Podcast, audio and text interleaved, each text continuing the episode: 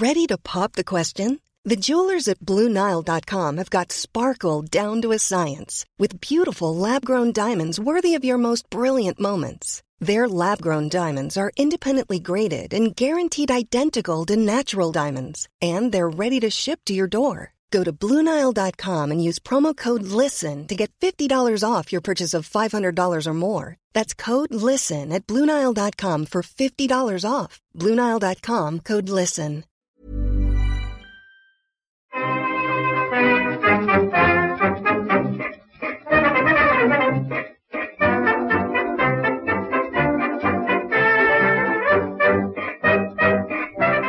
Buenas, amigas y amigos. Bienvenidas, bienvenidos una semana más al podcast Reload, programa sobre videojuegos que hacemos desde anightgames.com.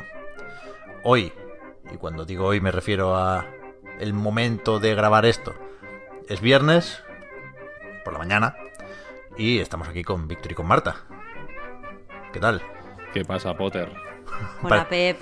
Parecía que iba a decir algo especial en, en- en lo relativo al momento de la grabación y no, no, viernes por la mañana, como siempre. ¿eh? Estaba, estaba ganando tiempo. Porque es que estaba pensando que tenemos muchas cosas hoy, pero no sé cómo organizarlas. Porque me gustaría hablar de lo del E3 2021 digital. eh, he descartado lo de los informes financieros que han ido saliendo, que si Take Two, que si Ubisoft, que si alguno más ha salido esta semana. Eh, pero es que ya los hemos ido repasando en la recarga activa y para ese tipo de contenido, quiero decir, si tienes que sacar algo de ese día, pues vale, pero como resumen de la semana da un poco de palo, ¿no? Pero que aparte todo, informe financiero, Toulon, Didn't Read, eh, todo el mundo ha ganado mucha pasta, tío. Ya está, mucho Ya. dinero. Es que si hay algo Money, peor. money, ya está. Si hay algo peor que el mucho texto es el mucho número. Poco se habla de esto. Es, pe- bueno, es peor que, cierto. que el mucho texto, vaya, claramente. sí, por eso, por eso. Sobre todo si no son para ti, esos dollars. Cuando, cuando te ganan a ti, pues dices, coño, pues mira, un cero más, no le hace daño a nadie. Hombre, si fueran Stonks, estaría Víctor ahí. No, no, no, no, no, espera, espera, espera, que tenemos que tratarlo. Pero Estuve ni, mirando ni ayer Stonk los- ni Stank. Estuve mirando ayer los stonks de esta gente a ver cómo iban. Van bien, en general van bien. Sí, sí, todo Claro, el si es que eso, el resumen es todo, todo bien, mucha pasta, bueno, ya está. Eh, estoy hablando de memoria, eh, así que igual me equivoco, pero tanto tanto mm, Activision como Electronic Arts en 2018 tuvieron, como a finales de 2018 tuvieron una caída bestial en los stonks. Electronic Arts cayó de, de, de 150 dólares por acción a 70 o algo así. Y ahora se han ido recuperando, están por 140 y algo ahora mismo. Pero la que. Y, y Activision fue similar, en, en el mismo momento además, ¿eh? finales de 2018. No sé qué pasaría. Pero ahí, ahí cayeron. Pero le- los stonks buenos son los de Take Two. Take Two no, no ha bajado nunca. Está en máximos históricos ahora mismo. Y, y siempre están en máximos históricos en, en bolsa, ¿sabes? Pero Como eso que nunca. no es bueno, ¿no? O sea, eh, eh, lo bueno de la bolsa es que dé así como subida y bajada repentina y tú te forres. Si estás siempre Sí, así para ver, arriba, no. pero constante no te forras. Esto, yo ahora que soy experto en stonks. sí, esto es, depende si eres de Wall Street Bets o de Investing, que son los dos subreddits que sigo yo de stonks. Uno, Investing es más para gente que quiere invertir a, a la larga, ¿no? En plan, meter 10.000 pavos y, y dentro de 20 años recoger lo que has sembrado, ¿no? Por, así decirlo. Y Wall Street Bets es al revés, es meter di- 10.000 euros hoy y mañana sacar 70.000 y... O, o perderlo todo. Por eso se llama Wall Street Bets. Pero eso, que Take Two me sorprendió. Take Two va como, una, como un pepino. Como, Yo, o sea, por Electronic Arts yo imaginé que iría siempre como un pepino por el, por el Ultimate Team y demás. Pero me sorprendió ver esa una caída súper drástica. Vaya. Ya. Yo Take Two siempre lo digo, ¿eh? que yo leo esos informes financieros porque transcriben la presentación en una web que se llama Seeking Alpha, que es una web de, de finanzas, vaya, y te puedes registrar de forma gratuita ¿eh? para leer lo que dice el amigo Strauss Zelnick, en este caso, que dijo, eso sí me parece un titular, que durante los próximos cinco años Take Two va a sacar 93 juegos. Tengo que ponerme a hacer los cálculos porque no me salen ni con móviles, ni con NBAs, ni con juegos de golf, ni con nada. pero será curioso verlo. Y, y ahí siempre recomiendan eh, comprar acciones de Take-Two. Por eso, porque si, siempre van. No, no dan sobresaltos, entiendo, pero siempre van un poquitín para arriba. Porque Van subiendo, van subiendo. Los micropagos es lo que tienen, ¿eh? Y el GTA, pues. Joder, 140 millones de copias, ¿eh? Y va a salir este año. mira- Es un dato que me gusta recordar para, para que no durmáis bien por las noches. Este año vuelve a salir GTA V, ¿eh? Mirad en lo que nos hemos convertido, qué, qué desgracia que somos el podcast de, yo qué sé, de, de, de podcast de la economía. ¿Podemos, ¿Podemos dejar los dineros ya? ¿Y hablar de los juegos? Es que los juegos son, comparados con los stonks, los juegos son más aburridos, tío. Yo me he dado cuenta de eso. Que es que, es que precisamente os recuerdo que es que hemos empezado con Pep diciendo que no íbamos a hablar de esto y Pep ya ha cogido carrerilla y es como... "Wow, wow, wow, wow". No, ha sido culpa mía, ha sido culpa mía. Pero es que sí que engancha un poco eh, este tema, ¿eh? O sea, a la, a la que uno se cree, mediante el burdo autoengaño, que sabe un poco de esto, pues, joder, le apetece, le apetece comentarlo. Te vienes un poco arriba al hablar de, de finanzas y mierdas. Pero ya, fuera, fuera, fuera. O sea, hay otras cosas que comentar, pero todas son medio incómodas. Lo del ciberataque en CD Projekt. Con lo cual, yo iré proponiendo noticietas sin en ningún caso querer entretenerme mucho porque se vienen unos cuantos juegos, pero o sea, interrumpidme o metedme prisa cuando queráis. Si a ti, Víctor, te empieza a sonar en la cabeza o en la Switch que puedas tener en, las manos la musiquita del 3D Wall, pues vamos para allá. Si a ti, Marta, te viene una epifanía del Oculus, lo mismo, ¿no? Que, que tenemos muchas cosas que comentar y, y seguramente la mayoría son más interesantes que las noticias, ¿eh? Pero yo creo que hay que hablar del E3. Cuando suena lo de E3, o bueno, o de la Epic Games Spring Showcase. Uf, el nuevo E3. Bueno, en fin. Eh, esta semana se publicó en Video Games Chronicle que la fuente era un, un documento que, que, les filtró una editora, con lo cual eh, se parece a otras filtraciones similares de cosas de la ESA y la, la, reacción de la ESA, que no fue desmentir eso, sino decir, os contaremos más cosas pronto, pues creo que valida un poco esa información que viene a decir que se está preparando un E E3 2021 digital. Recordemos que cuando se tuvo que cancelar la edición de 2020 también hubo un pequeño amago de hacer esto. La ESA dijo, vamos a hacer algo virtual. Y después vio que todas las compañías se lo montaban por su cuenta y, y dieron marcha atrás. Pero parece que este año lo están preparando con más tiempo y quieren, bueno, replicar la estructura tradicional del E3. Ya veremos con qué actores. Las fechas están, están por ahí anunciadas desde hace tiempo, ¿eh? Lo típico que cuando acaba una feria te dicen nos vemos el año que viene. Aunque no hubo E3 en 2020, sí eh, están reservadas desde hace un tiempo ya esas fechas. Son del, del 15 al 19 de junio, algo así. Quieren hacer presentaciones varias de dos horas. Quieren hacer unos premios que se repartan eh, después de haber evaluado los juegos, habiéndolos probado o visto a distancia. Quieren hacer una noche inaugural. Van a tener que hacer todo eso sin Geoff Keighley, que ya ha dicho que él no va a participar ni a ayudar con nada de eso, que él va a montar su Summer Game Fest otra vez. Y, y está por ver. Supongo que los planes de la ESA dependen de qué compañías se apunten aquí. Y yo creo que lo tienen complicado para convencer a las que de verdad interesan, ¿no? Porque Sony y Microsoft pues tienen sus canales de comunicación, Nintendo por supuestísimo también, aunque no, no sé qué pasa con los Direct, igual, igual se animan este verano, pero también Electronic Arts está afuera, Ubisoft se montó el Ubisoft Forward, con lo cual no me parecería mal que, que hubiera espacio para otras compañías, para no solo publishers indies como Devolver, ¿eh? que, que, no se pierde una, sino también, el otro día hablábamos de Embracer Group, pues te puede llenar ocho conferencias con sus estudios, ¿no?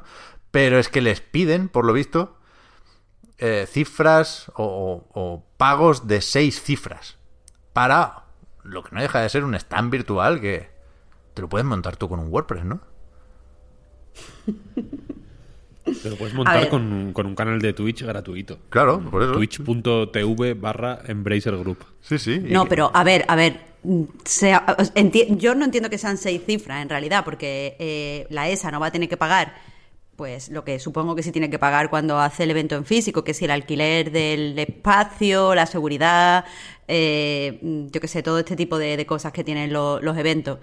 Pero a ver, sí que entiendo que exija un pago eh, mm, a, a la gente que vaya a participar, porque no es tan fácil como decir. Quiero decir, eh, si, si una compañía muy pequeña se hace eh, un canal de Twitch y hace las emisiones que quiera, a lo mejor no consigue llegar a tanta gente como si lo hace dentro del marco del E3. Quiero claro. decir, la ESA lo que está ofreciendo es su marca para que haga de... pa- Bueno, su marca, pues no me entendéis, su... su influencia, por decirlo de alguna forma, para que haga de paraguas a ese anuncio y por estar en ese paraguas que ese anuncio sea más importante. Que a ver, eh, eh, es, es importante. Lo que pasa es que, como dices Pep, al perder todas estas marcas gigantescas, todas las compañías más importantes, la marca, que no es marca porque es una asociación, pero ya me entendéis, la marca de la ESA se ha devaluado y, no veo que sea ahora mismo en este preciso instante de seis cifras, pero sí, sí que veo normal que se haga un pago y no me parece que, que sea justo decir que lo que ofrece lo ofrece un WordPress o una emisión random en Twitch.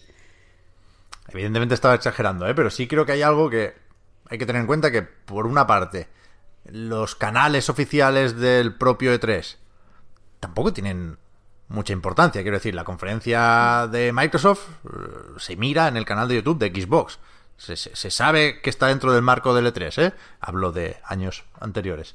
Pero no, no creo que la cuenta de Twitter del E3 tenga muchísimos seguidores. Y por eso, si hay una alternativa más o menos razonable, como puede ser, nos guste o no, Geoff Keighley, que es una persona, un equipo con su productora y tal, ¿eh? pero no es la asociación de empresas de software de los Estados Unidos que tienen una- unos gastos y, unos costes de operación y unas ambiciones que no sean las mismas que las de Geoff Keighley, que está en su habitación con una cámara, pues es que seguramente te da más, visibili- más visibilidad que Geoff Keighley. Puede ser. A ver, eh, yo, yo no lo decía específicamente porque la cuenta de Twitter de la ESA o la cuenta de Twitter de la ESA tuviera muchos seguidores, sino porque eh, naturalmente si sabemos que se está celebrando un E3, todos, prensa y jugadores, estamos más pendientes de los anuncios que si no se está celebrando un E3. A eso claro. me refería exactamente con el marco. Sí, sí. O sea, que, que porque sea una- un evento del E3, aunque lo veamos en otra cadena, le vamos a prestar una atención especial a si es un evento no del E3. Eh, ahora, si todo se va a convertir, que, sí, que es cierto que, que va a ser así, en una competición entre el Kili y la ESA, pues ya el que te ofrezca más. Es cierto que creo que tiene más eh, mm, instinto para el espectáculo George Keighley, así que quien quiera irse con él, pues ya está. Yo, yo preferiría que hubiera un E3 con cara y ojos, ¿eh? por decirlo de alguna forma, pero es que me es muy difícil imaginar cómo lo pueden hacer. Soy muy, muy pesimista con, con este Claro, E3 es que, a ver, digital. Es que, es que una cosa que, que creo es que mm, en realidad no me gusta que, que- que un evento te- sea la cara de una persona, es decir, que se ha personificado ese evento en un señor y que todo dependa de ese señor. Eso es malo mm, de normal, porque al fin y al cabo, eh, pues lo que se está vendiendo un poco es lo que hace este señor. No, no sé si me explico. Sí, sí. Eh, es- lo normal sería que los videojuegos, el evento en sí, fuera el protagonista, como pasa con el E3. Lo que pasa es que yo no creo que puedas trasladar ese sentimiento de evento presencial y de acontecimiento eh, de videojuego a, a el mundo virtual. O sea, que, que lo- no- sea, pasarlo de, de un medio a otro. Da igual que fuera de virtual a presencial o de presencial a virtual. No se puede cambiar una cosa que es un evento que se celebra de una forma muy concreta y celebrarlo de otra forma sin que pierda un poco de carácter. En ese sentido sí que veo... eh, o sea, sí, sí, sí que entiendo a la gente que para una celebración digital prefiere hacerlo de una forma diferente, porque todo el mundo va a ver el E3 y va a decir es que esto no es el E3. En cambio, si no tienes ninguna eh, referencia distinta del Summer Game Fest, pues es normal que esté en el Summer Game Fest porque eso es lo que es el Summer Game Fest. Ya. Yo solo pido que lo pongan todo juntito. Porque es que si no, ya sabemos que cada uno va a ser va a hacer su evento, que se van a juntar tres o cuatro y van a hacer otro evento, que se van a repartir durante todo el año. Ayer, insisto, vimos lo de Epic, que creo que no hay mucho que destacar. Si vienen los Kingdom Hearts a la Epic Games Store, Action Birds 2 y Chivalry 2 en junio. Fue un- un- una emisión como evento digital, fue quizá el peor que he visto yo en mi vida y, eso es mucho decir, ¿eh? Pero ya hay otros programados para marzo. Eh, en verano nos vamos a comer de todo. ¿Qué- ¿Pero qué pasa aquí? No, una semanita todos nos ponemos de acuerdo y intentamos eh, hacer el esfuerzo de, de- de empaparnos de esos anuncios. Creo que es positivo concentrar. Hay la parte esa de competencia y tal, pero creo que estamos todos con más receptivos durante un E3, que también es importante. Pero bueno, ya iremos viendo. Yo quiero convencerme de que veremos juegos y veremos anuncios durante este verano, porque creo que los vamos a necesitar a lo largo de 2021, que en tema lanzamientos puede que, es- que esté flojo por razones de sobras conocidas y perfectamente comprensibles. ¿eh? ¿Tú cómo lo ves, Víctor? Tú estás con ganas de un E3 2021 digital. Con sus influencers, con sus, con, con sus cosas buenas ahí. La verdad es que no. Estaba escuchando y. Es que, es que la verdad es que hacer un. ET Yo entiendo que, bueno, que hay que. Hay un momentum, digamos, que hay que aprovechar y que si tienes el E3 en barbecho dos años, igual el tercero ya. eh, o sea, el, el E3 es una cosa muy, muy preciosa y muy. muy delicada, muy enfermiza. Y tengo la sensación de que si lo dejas en barbecho dos años, el tercero no es que te vaya a costar eh, coger otra vez ritmo o, o- o interesar a la peña, sino que el tercero la gente ya se va a dar cuenta de que no vale para nada. Y creo que la ESA es consciente de, de, esto, ¿no? Y por eso lo de las cifras de, de seis, o sea, lo de las, eh, los pagos de seis cifras, etcétera, etcétera, nos suenan, nos suenan loco. Porque es un poco loco, sinceramente. Es el, igual es el mismo. O sea, es un debate similar en, en otros. En otras latitudes, pero similar al de la GDC, ¿no? Con su. Con sus grandes eh, precios de entrada y demás. Pf, llega, un, llega un momento que, joder. mm, y eh, estoy con Marta, ¿eh? que igual es un poco faltoso decir que lo que te da L3 te lo da un, un Twitch gratis. Pero es que esto no es L3 para mí, vaya. Sí, sí. Y, y- igual que todos estos eventos virtuales que ha habido un- uno tras otro, uno tras otro, no me acuerdo de ninguno, no quiero acordarme, no, me molesta que existan. Ayer, ayer lo de la de lo de esto de la de Epic Games Store Showcase, Spring Showcase o no sé cómo se llamaba, eh, me, me dio ansiedad pensar que, a las 8 de la tarde sentarme aquí a ver esta mierda. Es como, pero es que, que aparte sabes que va a ser malo. Desde Quiero decir, no va a ser. eh, y, y esto es un poco exageración, pero es un poco también sentimiento en, en crudo. Lo que, lo que siento en crudo. Yo sé que todos van a ser malos, sé que van a ser una mierda. Estoy harto de ver webcams. Me, me da la misma lacha ver webcams en el telediario que, que ver a un fulano de Epic, que no sé quién es, com- comiéndome la oreja, hablándome de, de- una expansión del Warframe. Es como que, no, que es que va a ser va a ser una mierda, va a ser fatigoso, ¿sabes? Y, y ayer, o sea, yo lo vi esto esta mañana, lo de, lo de Epic, no lo vi ayer porque pensé, me voy a someter a un estrés ahora, antes de irme, de irme a dormir, que, que va a ser fatal, vaya. Porque, son, porque han sido todos malos. De- decidme uno que, ha sido, que haya sido, que digáis, joder, este estuvo muy guay, este fue memorable, este nos dio eh, est- algún momento digno de, de- de recuerdo. Nada, nada. O sea, algún direct y la presentación de Play 5, quizá. Que ya, que ya es trampa, ¿eh? Pero, pero eh, mm, los directs no son el mismo tipo de, de evento virtual. ¿vale? Sí, sí. Estoy de acuerdo, Y- estoy de y acuerdo. a- alguna- o sea, y los State of Play, pues bueno, alguno ha estado bien. Eh. Pero, pero no- yo me refiero a eh, versiones virtuales de eventos que habitualmente debían, debían ser presenciales.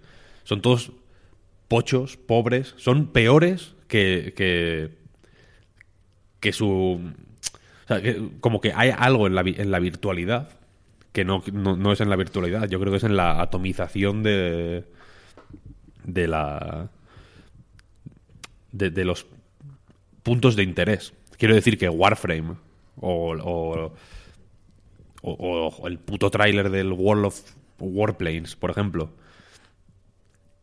antaño no tenían cabida en un evento de este, de este estilo o no tenían ningún tipo de presencia porque todo el mundo se como que se ponía de acuerdo para aglutinar el- los máximos puntos de interés en un mismo evento y que fuera de alguna forma épico y y hype, etcétera, etcétera. ¿no? Aquí ponemos las keywords que, que- que nos vayan mejor. Pero como ahora, joder, eh, pues igual Activision o Electronic Arts no tienen el mismo tirón que la ESA entera, pero tienen suficiente tirón, más que de sobra, para llevar su mensaje a sus fans y a más gente todavía. Quiero decir, no solo, no solo para hacer un evento de nicho, por así decirlo, de, su nicho, porque incluso cuando hacen eventos para su nicho, es un poco... eh, no sé, no sé cómo referirme a ellos.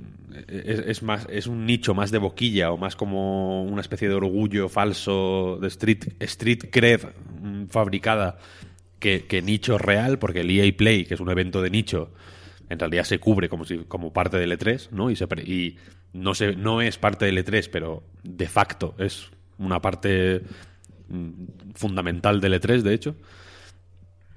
Y, y entonces, joder, pues mm, me da la sensación de que estos eventos, E3, Gamescom, mm, todos estos eventos antaño tan prestigiosos, van a quedar para, para las sobras, ¿sabes? Para, lo que le- para, para lo que- para las sobras de, todo el mundo, ¿eh? incluso, de, incluso de Devolver, ¿sabes? Que también tiene la capacidad más que de sobra de, generar por su cuenta y en cualquier punto del año contenido de interés y que atraiga no solo a su nicho, de nuevo, sino a, a medios de, de, de todo tipo, incluso generalistas.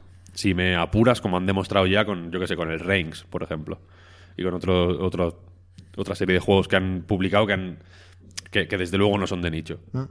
Entonces eso, que, el, que me da, a mí me da pena el E3 virtual porque va a salir, porque se van a gastar más dinero en llevar a Jack Black o a o, o- o a Elsa Pataki, ¿sabes? O a Snoop Dogg que, que, en, a- que en meter juegos. Entonces van a estar, eh, yo qué sé, el puto Martin Scorsese, Snoop Dogg y, y Martha Stewart, los tres reunidos ahí en un plató, hablando de un puto DLC de un, de un free-to-play chino de móviles que no conoces. ¿Sabes? Porque, porque no van a poder estar hablando del, del- gran juego, porque ese gran juego, X, el que sea, lo va a haber presentado su compañía en su evento propio que se ha celebrado en otro momento, ¿sabes? De todos modos, a mí me parece un planazo, ¿eh? Ver a Snoop Dogg, Martha Stewart y, y Scorsese presentando un juego súper desconocido chino. O sea, honestamente, es- si eso es el E3 virtual, yo ahora mismo soy fan del E3 virtual. Ojalá, quiero decir, ojalá fuera como lo presento de risas, porque, porque en realidad va a ser, va a ser dramático. Porque no Claro van a ser, va a ser- porque es no van a ser ojalá, Martha Stewart, ojalá. Snoop Dogg y Martin Scorsese. Martin es, bueno, que es un, que es un trío pues relativamente fácil de juntar, ¿eh? Porque Martha Stewart y Snoop Dogg son, son amigos, íntimos además. Y Martin Scorsese, pues bueno, seguro que le llamas y se apunta, ¿eh? Tampoco parece un tío de mal rollo. Claro, es que tú Eh, ten en cuenta que Snoop Dogg y Martha Stewart han estado en la cárcel y tienen el street cat que tú decías. Y Martín Scorsese está loco por eso, ¿eh? Que Martín Scorsese es un pijo. Entonces eso se Le juntan súper fácil porque él quiere la validación de la gente chunga. Bueno, el Claro, caso claro. que estaba pensando, Víctor, an- antes de perderme en la fantasía que sería S3, estaba pensando lo que estás diciendo de la digitalización y sí que creo que eh, el problema que hablas de épica y tal y cual es que se hace diferente un evento y, se estructuran diferentes las noticias y las cosas que pasan cuando tú quieres una, relación, una reacción del público que está ahí. Es decir, cuando tú eh, eh, quieres una, una, una acción, o sea, una reacción mucho más rápida de tu audiencia que cuando lo estás haciendo a través de las redes sociales, que sabes que mm, la audiencia reacciona como con mucho retraso, bueno, mucho retraso, entre comillas, con más retraso a posteriori y tienes que estar dejando espacio para pues yo qué sé, para que, para que la gente vaya escribiendo, para que la gente vaya compartiendo, entonces tienes que poner las cosas demasiado espaciadas, tienes que... Y claro, es, es diferente, se pierde- estamos acostumbrados a un flow concreto eh, cuando pensamos en L3 que no se puede llevar a, a digital, o pensamos que no se puede llevar a digital, porque eh, en digital pierde fuerza, pero precisamente lo que hace muy bien, por ejemplo, los direct, y por lo que sí recordamos direct bueno, es porque creo que Nintendo diferencia un montón entre aquí no estamos esperando ningún tipo de reacción, entonces vamos a estructurar la información de forma que la gente lo vaya comentando en redes sociales o que la gente lo vaya comentando en un chat y tal y cual, y eh, esto lo estamos sacando en directo y por lo tanto mm, queremos que nuestra audiencia mm, se flipe porque lo que estamos vendiendo es esa mm, espíritu flipado. Y eh, lo que estamos perdiendo, lo que vamos a perder si se hace el E3 digital es el, fliparnos, las cosas de, flipar. Y quizás por eso los anuncios importantes que se hacen nos parecen menos importantes. Porque no se hace todo alrededor de ese super anuncio esperando que sea épico, sino esperando que cale en la audiencia. Y, y creo que, que- que esa es la diferencia, vaya. No sé si se me ha entendido. Sí, sí. Yo creo en cualquier caso que va, va a ser duro lo de los eventos digitales este año también, pase lo que pase, con o sin E3. Y que, sobre todo, cada E3 raro, voy a decir, para no mojarme mucho, es una oportunidad para que un actor grande del E3 tradicional se marche. Y creo que ya van muchos E3 raros. El de este año lo va a ser, pase lo que pase. Un no E3 como el del año pasado ya ni te cuento. Y veo muy difícil que cuando estemos todos vacunados, eh, la ESA diga, venga, ahora sí, un E3 como el de 2013, o 2014, 2015. Va a ser Muy complicado. mejor. Va a ser como Berlín de entreguerras. Va- igual que la gente va a ir a la discoteca a, a drogarse en cuanto, en cuanto sea posible, nosotros vamos a ir al E3. Joder, ojalá. Por cierto, hablando del E3, y siento los topis, pero estáis viendo el docu de Netflix del Hotel Cecil, ¿No? No, lo tengo que ver, lo tengo que ver. que yo estoy todo el día pensando en vosotros. Yo lo estoy viendo y estoy nomás que pensando, "Uf, por ahí estaba el pez, por ahí estaba el visto. Bueno, yo Todo el estuve el tiempo. año, el año del evento, estuve alojado en el Hotel Cecil. O sea, ¿de verdad? Sí, ¿En el sí, de verdad, de 2017? verdad. O sea, que tú...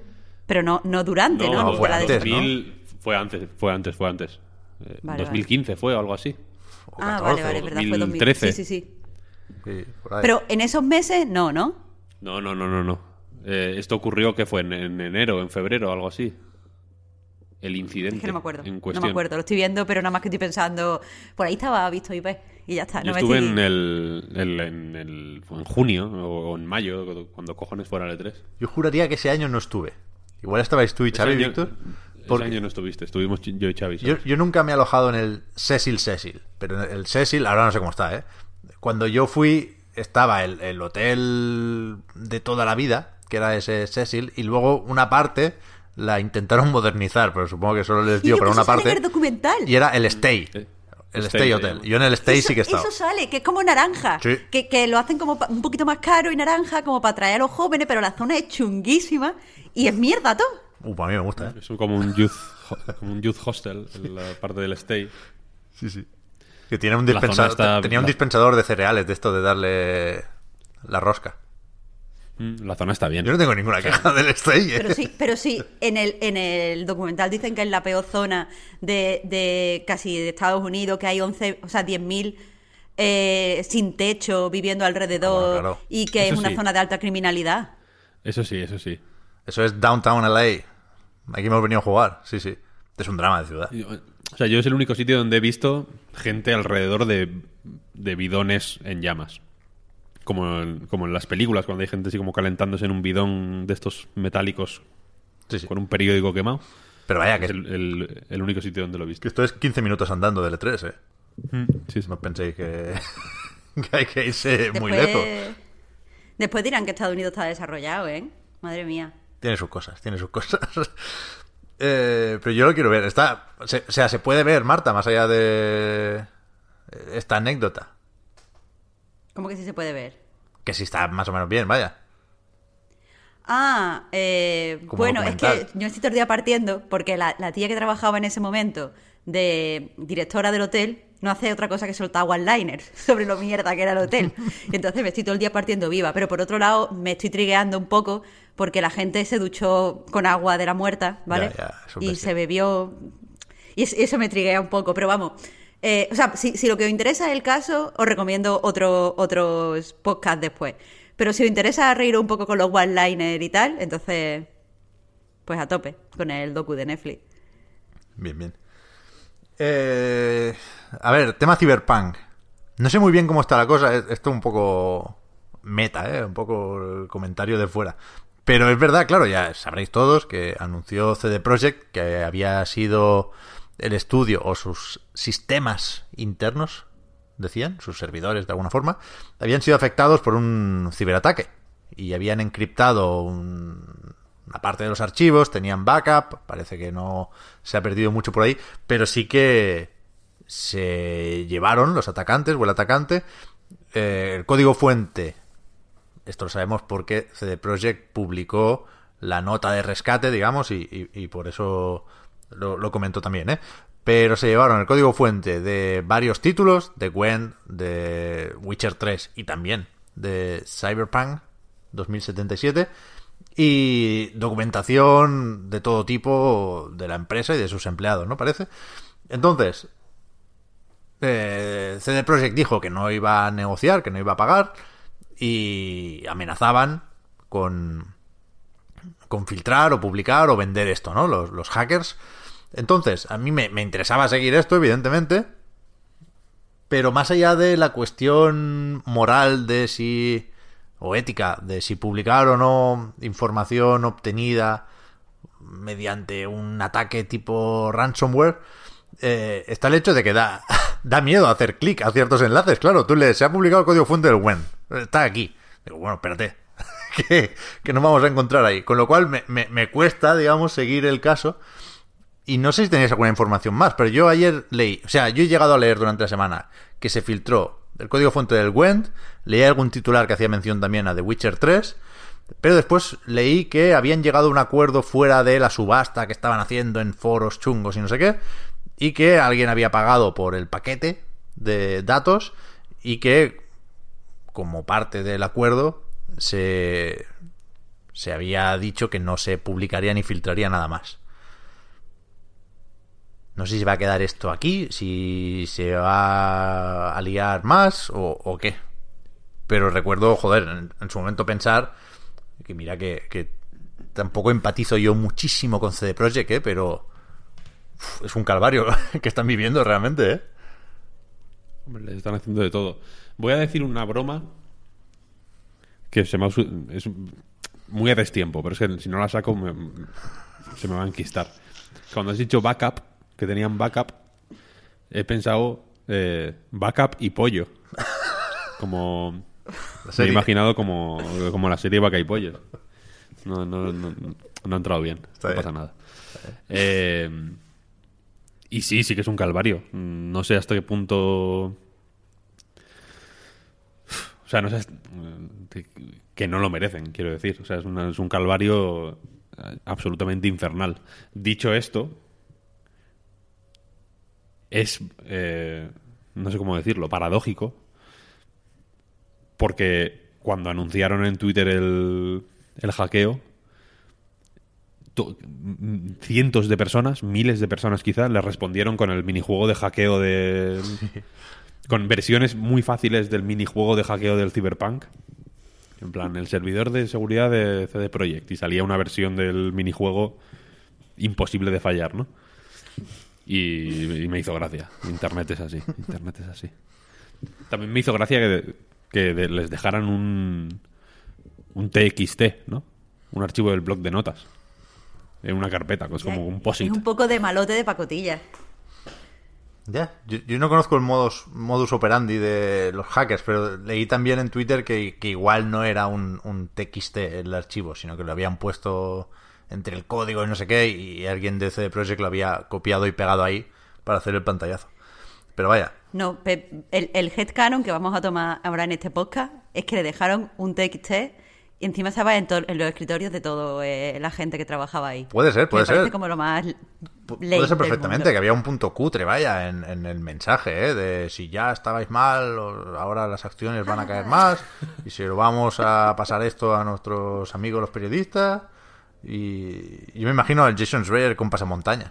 O sea, que no, en su casa, que no lo está viendo nadie, pero aún así, aún así se pone el pasamontañas por si acaso. Pero tenía un punto... Oh. A, mí, a mí me sonaba a, a niño de 14 años que acaba de leer Death Note y quiere poner, quiere hacer justicia a- ante el, el estudio que le ha sacado un juego que no le gusta. Pero también lleva pasamontaña, me gusta lo del pasamontaña, eso lo metemos en el headcanon también de, de aquí del Reload. Pero vaya, que jode un montón, ¿eh? Yo, yo con lo de hackear sí, sí, sí empatizo. Sí me... Sí sé que genera una impotencia que... Bueno, mucha gente lo sabe, ¿eh? Que están a la orden del día, el phishing y compañía. Pero es una mierda. En el. Mm, Bueno, no sé, no sé si fue una respuesta a eso o un comentario a la, a la noticia, pero había alguien que debía ser desarrollador. Lo siento por no dar muchos más datos, pero es que no me acuerdo. Leo muchas gilipolleces en Twitter todo el día. Que ponía, en plan, eh, los hackers publican el código de, de Cyberpunk y se descubre que es un eh, que es un desastre, que está lleno de parches, que, que hay cosas mm, eh, mal escritas, mal optimizadas, etcétera, etcétera. Y ponía eh, eh, other developers y, sa- y salía la imagen esta, el- la imagen está del mono como que está mirando para un lado y, lo- y mira así como de reojo. Porque pues como si se publicara el código de todos los juegos, probablemente serían un mierdón la mayoría, ¿no? Y, y- y luego lo comentaba como con otra gente, en plan, es que el- había uno que decía que el, que, el, que el código bueno era el que funcionaba, fuera como fuera, ¿no? Más pulcro o menos pulcro. En el caso de Cyberpunk se puede eh, se puede decir que, en fin, que funciona de aquella forma, ¿no? Pero que al, que al final no, o sea, yo aquí no veo ni- ningún tipo de justicia poética ni de No, no. ni de ni, ni de acción con, con, algún tipo de output positivo. Quiero decir que no es eh, Edward Snowden, ¿eh? la persona que está haciendo esto. Está claro, está claro. Ni, ni V de Vendetta, ¿eh? Que ya le pasó a Capcom, que ya me dirás tú. ¿Qué se puede tener en contra de Capcom? Con su Lady Dimitrescu, que están ahí actualizando el Street Fighter 5. Sí, pero bueno, o sea, yo qué sé, para, pues, mm, si fuera, mm, si hubieran hackeado CD Projekt para filtrar el tráiler de, Witcher 4, tampoco lo, tampoco lo justifico, ¿no? Pero mm, lo puedo llegar a entender incluso un poquito más, ¿no? Pero ese rollo un poco matón de... O, o- o yo qué sé, o para desvelar el argumento del Resident Evil, si te sale de los cojones hacer eso. Eh, hemos eh, vivido de filtraciones toda la vida y no me voy a quejar ahora yo de, de, de las surfer girls de la, de la vida que, que nos, joder, que, que roban, entre comillas, material confidencial, ¿no? Y que lo hacen público. Pero esto, este rollo matón de vamos a publicar el código de vuestros juegos, tal, no, no sé cuál. Es como... Es que es de niño. Es de o sea, niño chico. no, claro, no le veo una lectura, sí, no le veo una lectura de, joder, ahora sí se va a hacer justicia, ¿no? Ahora, por, por fin, ¿no? Vamos a saber eh, cómo es el, código de los policías del Cyberpunk, ¿no? Ahora sí, ahora sí, in your face, ¿no? Es como, no, es una gilipollez, es un, pues un- una extorsión mierdera, ¿no? En realidad. Que no, que no, que no beneficia a nadie. Sí. Leí, no, no, no voy a intentar siquiera recordar la cifra, ¿eh? pero leí lo que se sacan los hackers con, con, con los rescates, que evidentemente lo hacen en su mayoría más allá del reto y la adrenalina, lo harán por, porque le sacan un rendimiento económico a esto, ¿eh? Y, joder, un dineral, evidentemente. Tengo aquí un par de noticias, va, para terminar de estas fáciles, de escribir, de comentar, de... Bueno, noticias de, de las que tienen que ver con juegos. Ratchet and Clank, una dimensión aparte, sale el 11 de junio. Esto creo que hay dos preguntas que nos las hemos hecho todos y todas durante las últimas horas. Esto se anunció ayer por la tarde. Que es, ¿entra como ventana de lanzamiento de PlayStation 5 esto? o, es un retraso encubierto? Porque hasta ahora la única fecha que, o, la única pista que se había dado desde PlayStation sobre el lanzamiento de Ratchet, de lo nuevo de Insomniac Games, era eso, ventana de lanzamiento de, de la nueva consola. ¿De noviembre a junio entra? Por los pelos, ¿no? Mm, en los comentarios de Night yo leía a alguien, no recuerdo quién, estoy tengo una memoria fatal hoy, pero bueno, eh, que decía que, el- que- que la distancia que hay entre el lanzamiento de Play 5 y Ratchet and Clank es la que hubo entre el lanzamiento de Switch y Mario Odyssey. Lo leí. Y, Mari- y Mario Odyssey, joder, igual es el último juego de la ventana de lanzamiento un poco. Pero es, o sea, Ratchet es el Mario Odyssey de PlayStation 5. No sería, o, no tenía que ser, insisto, ¿eh? si, si ha habido retrasos, son perfectamente comprensibles. Aquí me estoy preguntando si esto lo contamos como retraso para, eh, primero, pensar si se puede ir más allá del 11 de junio, con lo que sabemos hasta ahora, o incluso dónde colocamos el resto ¿no? de juegos, porque en mi cabeza, y aunque saliera o vaya a salir también para PlayStation 4, el Horizon es el Mario Odyssey, ¿no? El, el- el primer juego igual de grande que un juego grande de lanzamiento, ¿sabes? Po- Sí, igual podría haberlo sido, igual podría haberlo sido. Forbidden West. Pero yo, el Horizon va a salir en 2021. Hombre, sí. Yo creo que sí, ¿no? ¿Eso está confirmado? Sí, confirmado. Sí, no sé. Yo estaba pensando si se llegó a decir o no primera mitad en algún momento. O sea, ahora mismo, seguro, o casi seguro, vaya, está previsto para Second Half 2021. Pero no sé si es de aquellas fechas que cambió en un tráiler o eso era solo para Gran Turismo 7. No, no lo sé, no lo sé. Pero bueno, puestos a repasar, recordemos, de momento, incluso el próximo God of War, Ragnarok, está para 2021. Ese no nos lo creímos nunca. Pero el Horizon Forbidden West yo creo que sí. Puede ser, puede ser. No sé. Evidentemente la ventana de lanzamiento ha sido muy rara de, de, de Play 5 y de bueno y de Series X ta- también en realidad, ¿no? Eh, y yo entiendo que las third parties den más apoyo o se centren más en Play 4 concretamente, pero también en One porque hay más consolas, ¿no? Entonces entiendo que haya que... Y aprovechando la retrocompatibilidad, creo que lo comentamos el otro día, pues bueno, un juego de Play 4 al final es un juego de Play 5, de alguna forma también, ¿no? Y, de- y- y de One y Series X lo mismo. Pero lo que me resulta sorprendente es que para Sony sea así también. Porque al final ha habido más juegos de... o parece que va a haber más juegos de Play 4 first party. A mí eso es lo que, lo que más me choca, vaya. Que haya eh, first party de, de Play 4 todavía.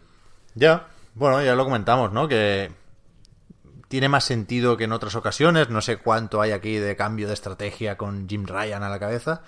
Pero es verdad que es difícil decir que no a más de 100 millones de consolas cuando te lo puedes hacer venir más o menos bien. Y lo deseable es que se, que se lo ocurren, ¿eh? Creo que, hasta cierto punto lo han hecho y más que deberían hacerlo.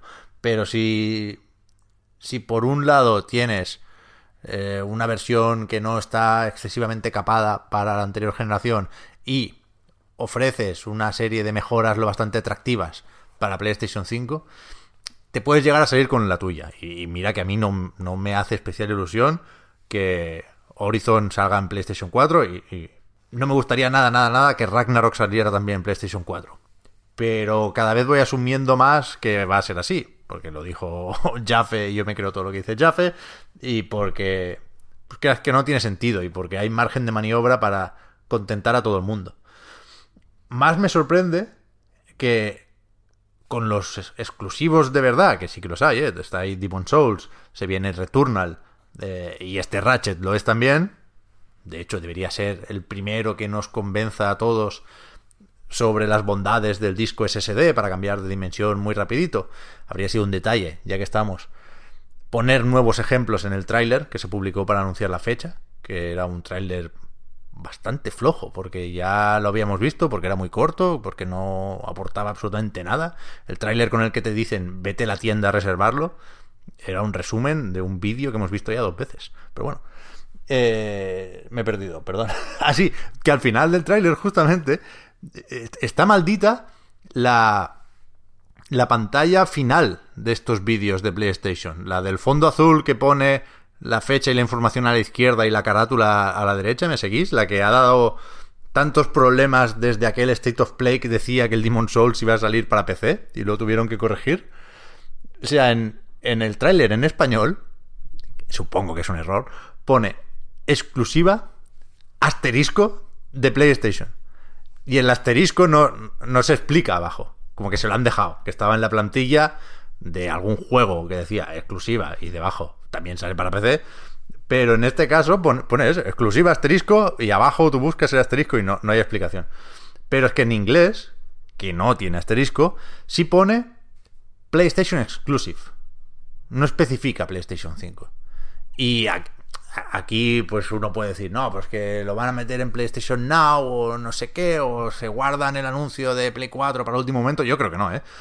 Yo creo de verdad que Ratchet tiene que ser exclusivo de PlayStation 5 por lo que hemos visto hasta ahora.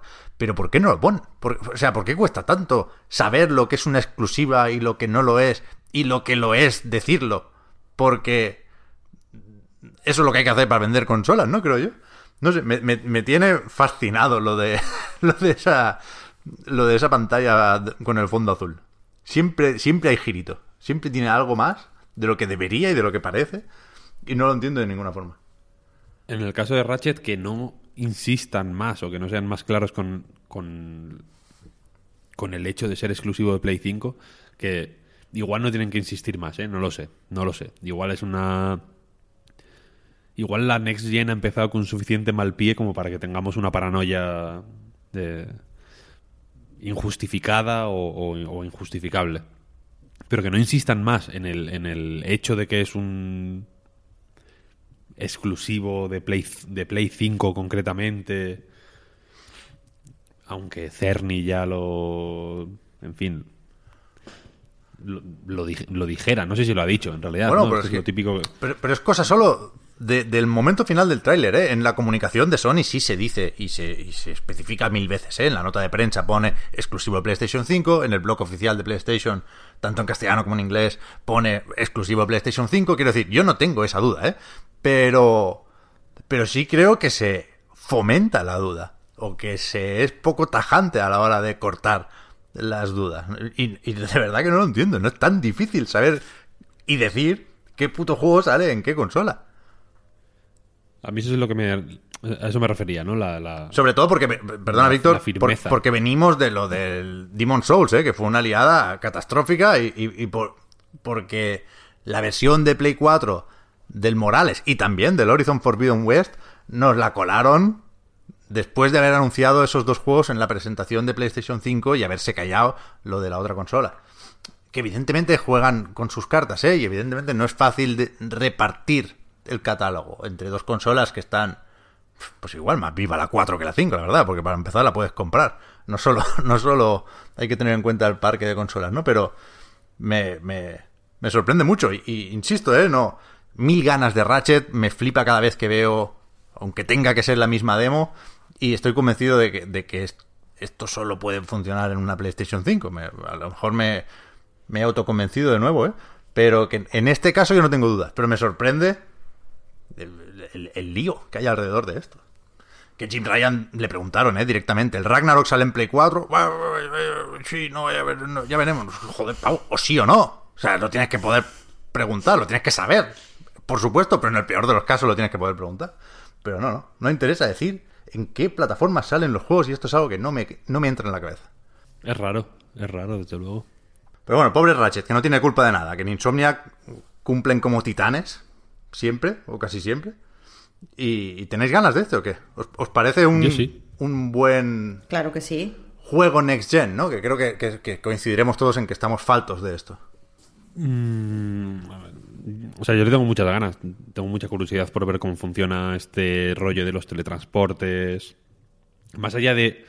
Más allá de, por comprobar cómo la, el hardware de PlayStation 5 funciona a pleno rendimiento, digamos, ¿no? Como por, que- porque lo vendieron un poco así, ¿no? En plan, esto es Play 5 a, a tope, ¿no? Gracias a estas tecnologías, pues estos teletransportes. Más que por sentir el, el hardware, ¿no? O por, o por sentir que estoy jugando una Play 5.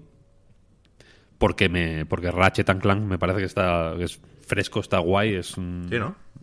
Son sí en general no de, de siempre. El anterior fue la hostia también. Y y es eso que Insomniac igual no tiene el prestigio de una Naughty Dog o de o de o de un Santa Mónica Studio lo que sea pero pero es lo que dices no son los cabrones son bastante lo, lo- lo clavan todo donde tienen que clavarlo Yo a mí sí. Spider-Man, por ejemplo, no me parece la la super hostia, no me parece un un juego impresionante ni Miles Morales tampoco, pero me parece mm, sobradísimamente competente. Creo que no llega por los pelos a nada, creo que lo hace todo de sobra.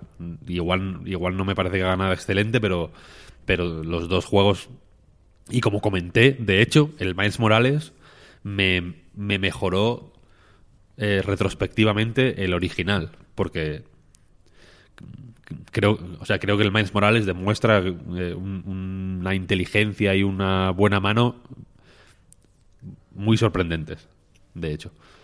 Y este, pues joder, seguramente sea un juego tremendamente disfrutable y, joder, y muy y muy bienvenido o que deberías o que debería ser muy bienvenido y debería ser muy eh, aplaudido en un catálogo que quizá nos da la sensación de que no es tan sólido solo por el hecho de que se apoya en juegos relativamente infantiles infantiles barra juveniles no un poco con el Sackboy con el Ast- Astros Playroom.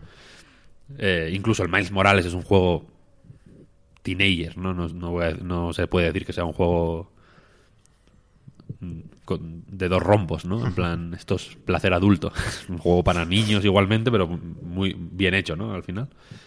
Demon Souls es un remake, igual es la cosa ma- así más eh, prestige en, el, en un sentido... ah, pues a- a- en el sentido al que nos tiene acostumbrados Sony, ¿no? Con, con esos juegos maduros y adultos con temas eh, difíciles, ¿no? Y con momentos dolorosos, tipo Detroit o The Last of Us. O, o God of War, sin ir más lejos, ¿no? Que, que al final tam- también pasan movidas muy jodidas, ¿no? En, en God of War. Y. Y yo. Y, y tengo la sensación de eso, de que. De que al pobre Ratchet and Clank probablemente le caigan más palos por eso, por no ser un juego prestige, por ser un, una aventurilla de dibujos animados, ¿no?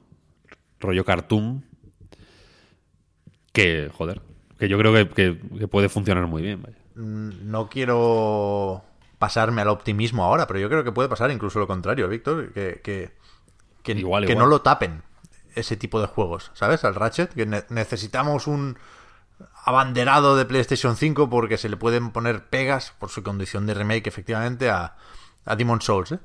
Y que, y que un juego como Ratchet cargue con esa responsabilidad, a mí me gusta. A mí me gusta. Que no le toque siempre a la aventura cinematográfica, eh, superproducción hiperrealista, que ya sabemos que llegará y la cogeremos con ganas. Pero que, que tenga hasta cierto punto su, ya no minuto, sus meses de gloria, un juego como Ratchet, igual que lo estuvo Astros Playroom, ¿eh? con, todas las de la ley. A mí me motiva, me motiva. Y, y creo que, que se va... Espero un juego similar al último Ratchet and Clank, ¿no? Que tenía algo de remake y algo de reboot y algo de novedad y que juraría que está en el PlayStation Plus Collection, así que si no lo habéis probado eh, os lo recomiendo un montón. Creo que no va a ser muy distinto y que se va a recibir mejor. Puede ser. mm, O sea, puede ser, pero yo también pienso en el caso de una reflexión similar o un pálpito parecido, yo lo tuve con Sackboy, precisamente. Eh, que ya que no hay otros muchos otros grandes juegos ni first party ni third party en realidad eh, para Play 5 o que, o que em, aprovechen pues de una forma un poco más profunda eh, ni la consola ni el mando eh, de lanzamiento, pues que yo que sé, que Sackboy cayera un poco más en gracia por eso. Pero yo creo que no fue así, vaya, creo que Sackboy sigue todavía un poco escondidillo. Pero porque lo taparon Morales y Demon Souls. Sí, igual sí, igual sí que lo taparon, sí. A ver, a ver, ojalá. Incluso Astros Playroom, vaya, que era no lo mismo, ¿eh? pero sí eh, saciaba el apetito plataformero gratis. Sí, sí, sí, puede ser, puede le- ser. Le hicieron la cama entre todos pobre Sackboy, vaya. Puede ser, puede ser. Que es un juego sorpre- sorprendente, ¿eh? O sea, sorprenden- me, me sorprende incluso porque lo porque sigo pudiendo defenderlo, quiero decir, no Ah, hablaremos luego del Mario 3D World, pero incluso jugando a otros juegos de plataformas eh, que, que tienen la certificación de, de ser la hostia, tienen la pegatina puesta, ¿no? Este, este es, este es la hostia, sin duda. El Sackboy me sigue pareciendo fenomenal. Y, y, y me, y me- me sumo, me sumo al- a tu tren, Me sumo digital, ¿eh? Pep. Me sumo digital a tu, a tu, a tu tren re- del optimismo, en realidad. Me parece una buena forma de ver el. de ver la situación. El, el- como no hay. eh, pues otros juegos más eh, prestigiosos. Y estoy insistiendo mucho en el tema del prestigio porque creo que es la puta realidad. Sí, sí. decir, un God of War Ragnarok es más prestigioso que un, Ratchet- que un Ratchet and Clank. Y si quieres bajar un peldaño, eh, un Horizon 2 es más prestigioso que un Sackboy. Y si quieres bajar un peldaño, un Spider-Man es más prestigioso que un eh, Returnal, Returnal, sí. por ejemplo. ¿No? Hay, hay, hay diferencias de prestigio. Y, y- y creo que es obvio. Eh, pero me gusta que el hecho de que no haya esas alternativas de prestigio a- a- o esos juegos de, de prestigio probado, quizá hagan que, yo que sé, que más gente, que gente que de manera intuitiva igual no se interesara por el Returnal, de pronto le dedique un poco más de tiempo. Returnal es un tipo de juego que yo creo que es cuestión de dedicarle tiempo, como todos los de Housemark. Si no le dedicas tres horas, probablemente no, no, no lo entiendas, ¿no? Creo que Resogan se benefició mucho de eso, de que no tuviéramos absolutamente nada que hacer y de que, y que tuviéramos tiempo de aprender cómo jugar a Resogan, que tampoco es un juego especialmente fácil de, de comprender.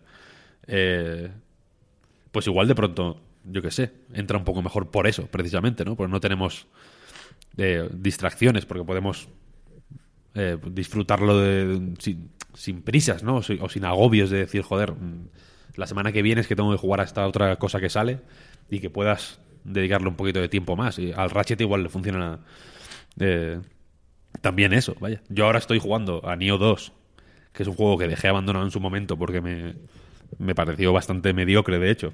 Y no tenía tiempo para eh, buscar entre lo que a mí me pareció mediocre las cosas buenas, que ahora sí las estoy viendo.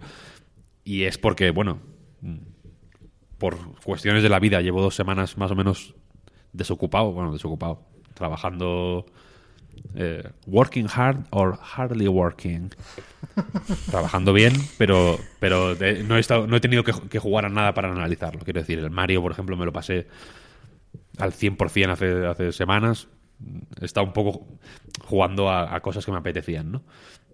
Y, me- y como salió el Neo 2 en la Play 5, pues me puse y joder, es un contexto que para mucha gente que está escuchando esto seguramente sea el, más cotidiano, pero que para mí es relativamente raro, ¿no? El no tener en el horizonte de pronto un juego que me vaya a, quitar la atención de otro que estoy disfrutando por lo que sea en el momento. Entonces igual de pronto se produce ese fenómeno, ¿no? Y como no hay un, yo qué sé, el- la, aventura cinematográfica shooter con momento lacrimógeno de turno, pues igual el Ratchet de pronto nos entra como, como Dios, ¿no? Y le vemos...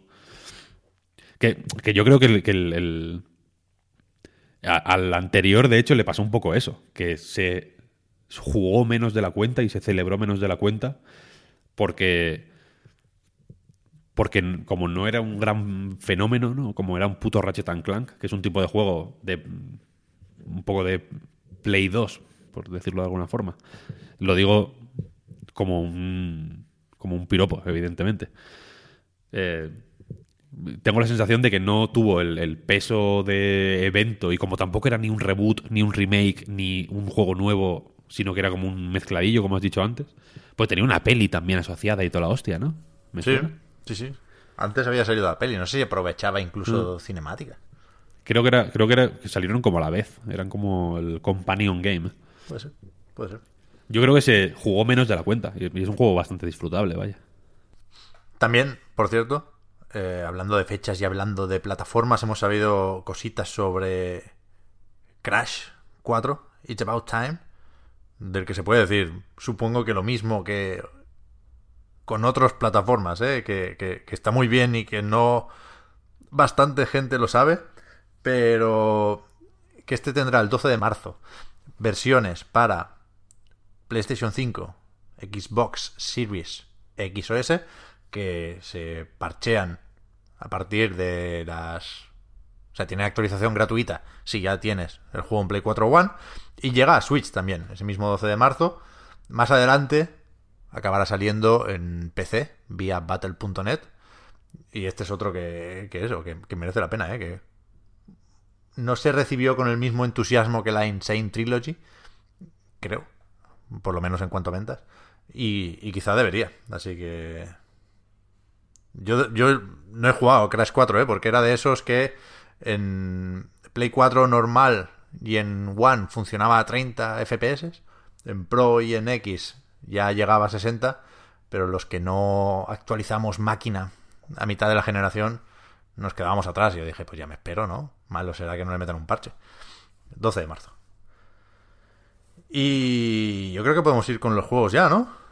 Vamos. Sí. Yo no sé, Marta, si ahora nos has hablado porque teníamos algunos problemas de conexión, si porque estás con el Beat Saber sin decirnos nada y te has muteado el micro. No, yo solamente estaba pensando, mira, mira estos losers ahí, que PS5 para abajo, PS5 para arriba, y no saben que la verdadera Next Gen es el Oculus Quest 2. Hombre, a mí me lo vas a contar. O sea, te, te- No, pero, te- te joder. hago el parry, para mí vas tarde tú, incluso. Es verdad, es verdad. No, pero, pero joder, mira, que te juro, Pep, que pensaba que cuando lo estabais diciendo tú y cuando lo decía Omar y cuando lo decía Alex Cáceres y toda esta gente, pues yo pensaba que era una exageración. Pero que va, ahora tengo la cabeza comida. Tengo la cabeza comida, Pep. Es que la hostia, de la hostia. Y, y todavía no lo has enchufado al ordenador, ¿no? Para meterle un Half-Life Alyx. No, no, no, no. Yo por ahora he visto las experiencias gratuitas y he jugado mucho al Beat Saber, que me he comprado también algunas canciones de BTS, que son la polla. Y estoy comida, tío. Es que no, no hago otra cosa. Estoy deseando que terminemos de grabar y pasarme el fin de semana jugando. Podías grabar en la realidad virtual. Seguramente. Ojalá. Mola bastante el sonido también, ¿eh? Los auriculares estos que no Bueno, te tapan la te oreja. digo. Mola mucho. Sí, sí, sí, y, y, o sea, so- son súper cómodos, pero aparte yo puedo estar jugando en un lado de la casa y, y no se escucha nada desde fuera, no, no... Sí, sí. Y es súper inmersivo, o sea, eh, ayer estaba jugando y estaban las gatas dando... Ay, porque claro, hay un defecto de- del Oculus Quest que es que ya le he pegado dos veces a las gatas sin querer, pobrecita. Estaba... qué mal, qué mal, pobrecilla. Ahora, ahora hay una que me tiene miedo, porque claro, yo estaba así súper bien jugando y, y estaban andando y estaban haciendo cosas y yo no las estaba escuchando y no vea, a, una le metí un patadón y a la otra jugando en ot- otro momento sentada se me puso encima, no la vi y le di así un empujonazo intentando abrir una palanca, un drama, un drama. Pero, pero eso es porque se escucha muy bien y, y te aísla un montón. De hecho, incluso la, la, la mm, no sé cómo llamarlo, la, la, donde te salen los menús, la, la, Joder, tiene un nombre, pero no me sale. Que tiene, puedes ponerle diferentes aspectos. Sí, que está ahí con la Eh, alfombra esta, ¿no? Sí. Bueno, pues eso tiene una especie de mm, ruido blanco que me relaja una barbaridad. Es que es increíble. Es que es increíble, joder. Está guay, está guay, está guay. De hecho, Eh, la, la, la- la- perdona, Pep, pero la experiencia de, de introducción, que donde te enseñan cómo, cómo funciona todo y las cosas que se pueden hacer, es que ya, o sea, yo que iba súper, súper con distancia. La, la, la experiencia esa de introducción me voló la cabeza porque te tienes como una pelota, ¿vale? Que está como colgando y tú pues pones tu, tu mano así en puño y puedes golpearla, yo qué sé, eh, como en las películas se ve que hacen los, los chavales en los colegios en Estados Unidos, que es un, un- como una, un, poste con una pelota colgada de una cuerda. Bueno, pues darle un pelotazo a eso y coger el, el, el avión de papel y lanzarlo, es que de verdad es que es increíble. Es que, es que me ha gustado mucho, vaya. Bien, bien, bien, bien. Pues, ¿de, de qué hablamos? Yo pongo, vamos a hacer lo de poner los juegos encima de la mesa y decidimos. Yo he jugado un poco, bastante, de hecho, que, que narices, al control, pero con este sí que voy tarde. Un juego muy raro, porque está muy bien y muy mal al mismo tiempo, ¿no? Ya lo hablaremos en otro momento. Y ayer me pasé del tirón el Little Nightmares 2, pero si eso lo dejamos para el final porque es muy cortito. Vale, pues yo, aparte del Beat Saber con las canciones de BTS, he estado eh, pues jugando al Persona 5 Striker, que está muy, muy bien. Tengo muchas ganas de hablar del juego. Que se está bien, ¿eh? Aunque sale, sale, todavía le queda. No era consciente yo de que iba con tanta antelación el embargo. Pero, o sea, es que lo han pasado y yo me alegro. Ojalá, ojalá todos los publishers hicieran lo mismo. Lo han pasado con tiempo suficiente, pero han hecho una cosa, que es que ahora podemos hablar del juego y publicar análisis, pero no podemos mm, hablar de ciertos giros de la trama. Eh, porque supongo que lo que buscan es que cuando el lanzamiento pues, se publiquen otro tipo de texto, cosa que yo desde luego voy a hacer porque quiero hablar de una cosa concreta.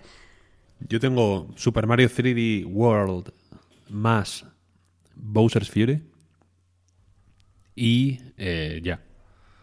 Y Nioh 2 he estado jugando también, pero imagino que interesa menos. Es que me interesan los dos, ¿eh? Peleados entre vosotros. Yo no voy a decidir. A ver, empieza Víctor, tú, Marta. tú. Empieza tú, empieza tú, empieza tú. Pero yo te iba a empieza decir que no- eh, empieza tú, que, que es el, el estreno importante de la semana. Yo puedo hablar la semana que viene y seguir estando de actualidad. Eh, empieza tú, empieza tú. Bueno. me, me gusta que me haya propuesto como presentador generar caos. O sea, lo, Sí, no, no, lo no. contrario de ordenar y organizar y moderar. Como Jorge Javier. Me ha salido bien, la verdad. El pez caótico. Dale tú, Marta, dale Eh, tú. bueno, vale, vale, vale, vale. A ver, pues espera, que pongo aquí las notas, que no se me olvide nada. Porque es que, a ver, lo que me... Yo tenía muchas ganas, evidentemente, de, de jugar a... Bueno, tenía muchas ganas, mentira. Tenía ganas moderadas de jugar al Striker porque, evidentemente, quería volver al universo de Persona 5, quería volver a eh, pues, introducirme en el mundo, meterme eh, en la vida de los personajes y tal, porque me, gustó, me gusta mucho Persona. Pero eh, no me atraía demasiado la parte de combate cuerpo a cuerpo, porque no me gusta tampoco los combates eh, de acción, me gusta más el combate por turno. Eh, o la estrategia, y, no sé, como que, que no me atraía demasiado el género. Entonces, eh, pues yo os cuento mi experiencia, pero tenéis que tener en cuenta cuando hablo del combate que mi experiencia es limitada, así que pues en vez de tratar mucho el combate, quiero hablar más de lo que puede aportar Persona 5 Striker a los fans de Persona. Porque eh, supongo que le pasó a mucha gente, a mí también me pasó, que cuando lo anunciaron, pues fue un poco como, vale, mm, a los que les guste mucho el Musou, pues le puede molar, hay muchos personajes, hay muchas posibilidades de tener escenarios guapos donde meter a 400 millones de enemigos, pero merece la pena jugarlo, si a ti lo que te gusta de Persona 5, pues son los personajes y es la historia y son las ideas de la saga. Eh, pues eso, teniendo en cuenta que, eso va a estar reducido. Y la respuesta me ha sorprendido porque es que sí, está muy, muy, muy, muy bien hecho, está muy bien adaptado. Eh, lo que es el Musou a la fórmula persona, respetando, en mi opinión, eh, las esencias de ambos géneros. Porque, a ver, bueno, el punto de partida del juego básicamente es que después de los eventos de Persona 5, no Persona 5 Royal, de hecho lo que, eh, lo que pasa en Royal aquí no aparece, pero eso, después de los eventos de- del juego, que cuidado, porque quien no lo haya jugado a lo mejor pues puede tener ciertos spoilers relacionados con las historias de los personajes que después se incorporan a, pues, al grupo principal, a, los Phantom. Bueno, pues eso, han terminado, cada, o sea, terminó el juego y eh, esto es el verano después. Y básicamente Joker vuelve a, a Tokio a quedarse en el Café LeBlanc de nuevo como para reunirse con sus amigos y ponerse al día. Entonces, pues hay las la típicas pues, escenas que mola de reencuentros, eh, ponen al día los personajes que van a hacer después, está bastante interesante. Eh, y entonces, pues deciden que van a ir a- de acampada. Y yendo a comprar las cosas de, de acampada, eh, pues Joker y Skull y Morgana se encuentran como con una especie de idol que está dando como códigos de, de amigos para una nueva aplicación que se llama Emma, que, está la tiene todo el mundo en los móviles porque es como la aplicación de moda. Entonces la meten como, como amiga y pues eh, eh, se inicia algo similar al navegador que usaban en el juego para ir al metaverso y acaban en una especie de palacio que ellos llaman cárcel porque no es exactamente un palacio y pues tienen, tienen que huir. Entonces, eh, pues preocupados de que, de que pueda haber otra persona eh, aprisionando a personas, o sea, un nuevo villano que está aprisionando a personas en, un nuevo, en lo que parece un nuevo palacio, en lo que parece el metaverso, los protagonistas pues se reúnen tal y quieren ir a ver que a investigar básicamente. Lo primero que me llamó la atención al entrar en lo que es la historia es que eh, como, como es evidente tienen que cortar partes de lo que forman la estructura normal de persona. Por ejemplo, hay que cortar las partes de, simulación de vida, tienes que cortar las partes del instituto, tienes que cortar las partes de salir por ahí con los amigos, tienes que cortar, eh, pues, todo lo que va de ser un chico normal en una vida normal. Pero aquí se ha cortado con bastante gracia. Porque podrían simplemente haberlo obviado y decir, a ver, esto es un juego menor, te jodes, pero en vez de eso han intentado como eh, recordarte al resto de los personajes con excusitas o con, eh, pues, con, ideas que en realidad se sienten muy naturales. Por ejemplo, cuando vas a ver eh, pues a uno de los personajes, que es una doctora, que es la que te aprovisiona de, de, pues de diferentes medicinas para cuando te introducen en el metaverso, te encuentras pues que la clínica está cerrada porque es verano, hay una convención y no sé qué. El instituto, ¿qué pasa? Porque el instituto está cerrado y ellos además ya han terminado, entonces es normal que quiten esa parte. Entonces, eh, lo que han conseguido es simplificar la estructura de personas, pero haciendo que todo se mantenga orgánico y que siga eh, pues siendo mm, igual de interesante, que siga teniendo esa realidad eh, pseudo costumbrista que tiene Persona 5, pero eliminando la mayoría de cosas que no están relacionadas directamente con el metaverso y los combates. después, una serie de mecánicas que Persona 5 tenía en el mundo real, por poner eh, el ejemplo más evidente, cuando antes de introducirse los palacios tenían que hacer una especie de investigación de quién era eh, pues la persona eh, a la que iban a robar, quién era el siguiente villano, por decirlo de alguna forma. Aquí también se ha metido también de una forma muy simplificada, pero efectiva, porque con mucha inteligencia la persona que tiene ahora esta especie de palacio, cárcel lo llaman, eh, es eh, una idol. Entonces es mucho más fácil eh, enterarse de cosas de ella.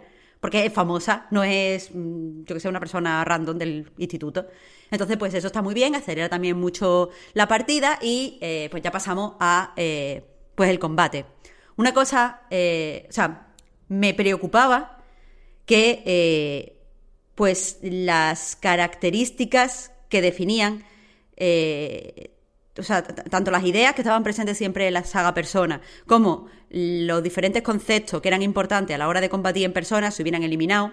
No ha pasado eso, pero se han adaptado. Por ejemplo, seguimos teniendo los vínculos con personajes que en la saga Persona normal, eh, el combate este por turno lo que hace es que, eh, pues por ejemplo, si tienes tú, tú, o sea, el combate por turno no, la afinidad, perdón, con los demás personajes, aumenta tu nivel de afinidad, lo que hace es que pues puedan surgir pues defensas espontáneas o un ataque extra o cualquier otro tipo de movimiento.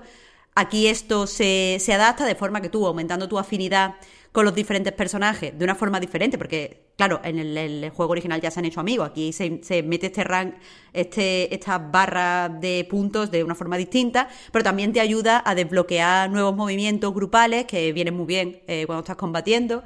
Eh, el poder de eh, capturar nuevas personas y de fusionarlas también se mantiene. Eh, puedes ir, de hecho, a la habitación terciopelo. Eh, así que todas esas cosas intrínsecas de la saga están. Y de hecho, la imagen de, ladrones, que es importante para los protagonistas, para el grupo protagonista, sorprendentemente está. De hecho, el juego lo que te anima, a pesar de ser un musú, es que tú vayas por las calles, pues ocultándote y utilizando los edificios para desplazarte sin ser visto.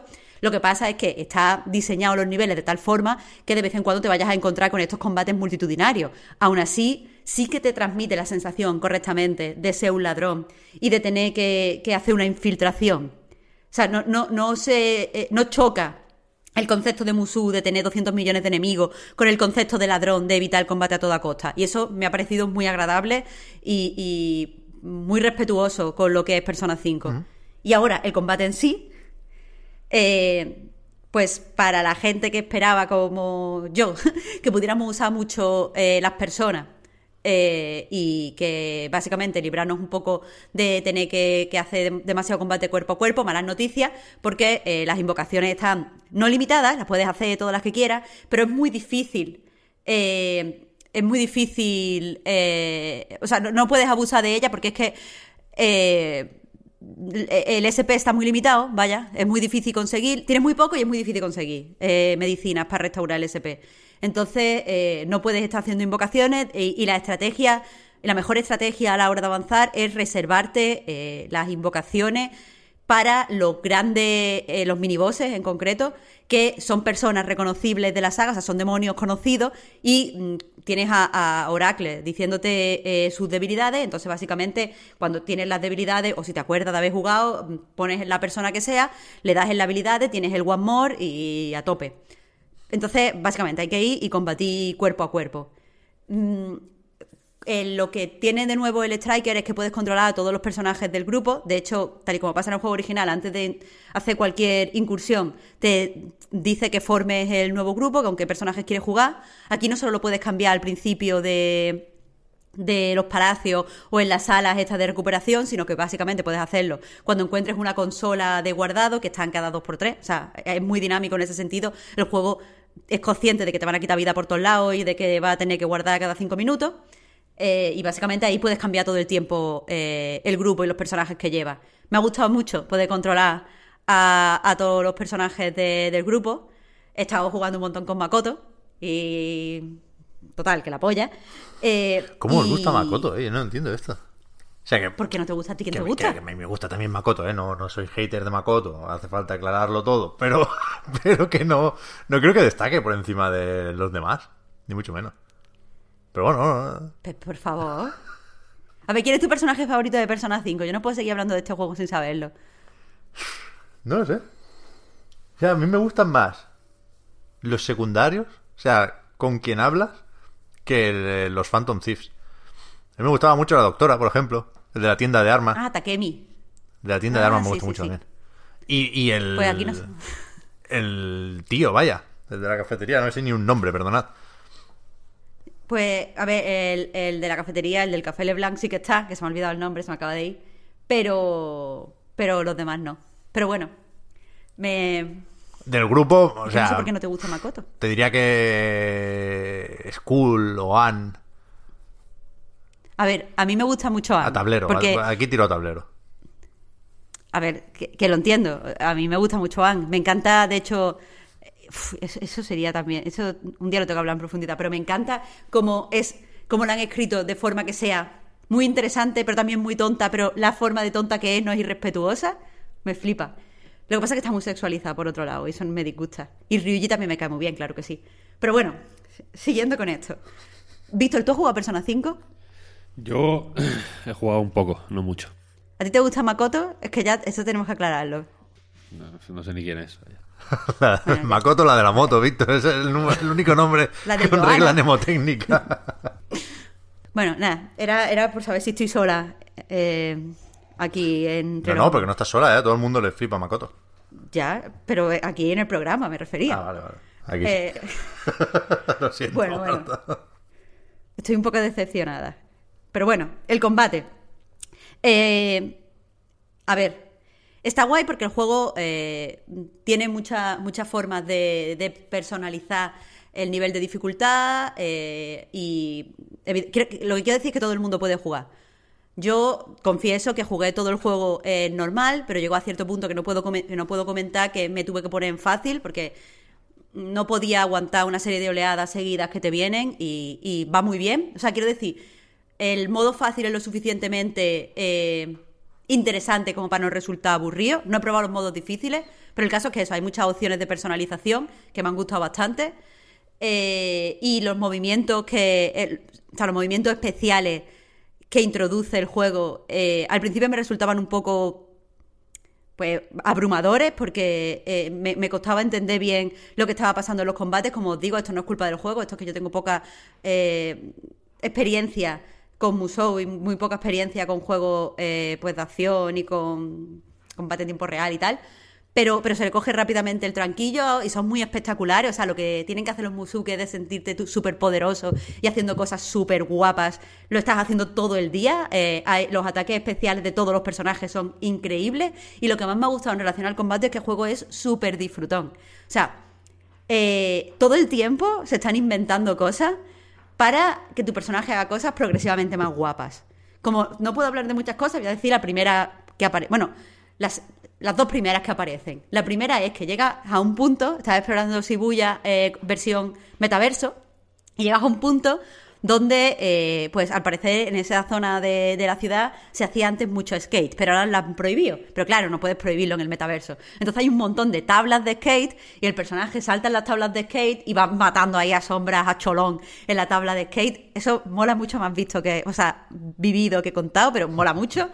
Eh, lo segundo, rápidamente, que te introducen en el cambio es que eh, Oracle tiene que hacer unos hackeos, entonces necesita que tú aguantes un tiempo, o sea, la mantengas con vida y te mantengas con vida a ti mismo eh, mientras haces esos y van llegando oleada tras oleada, tras oleada, tras oleada, tras oleada.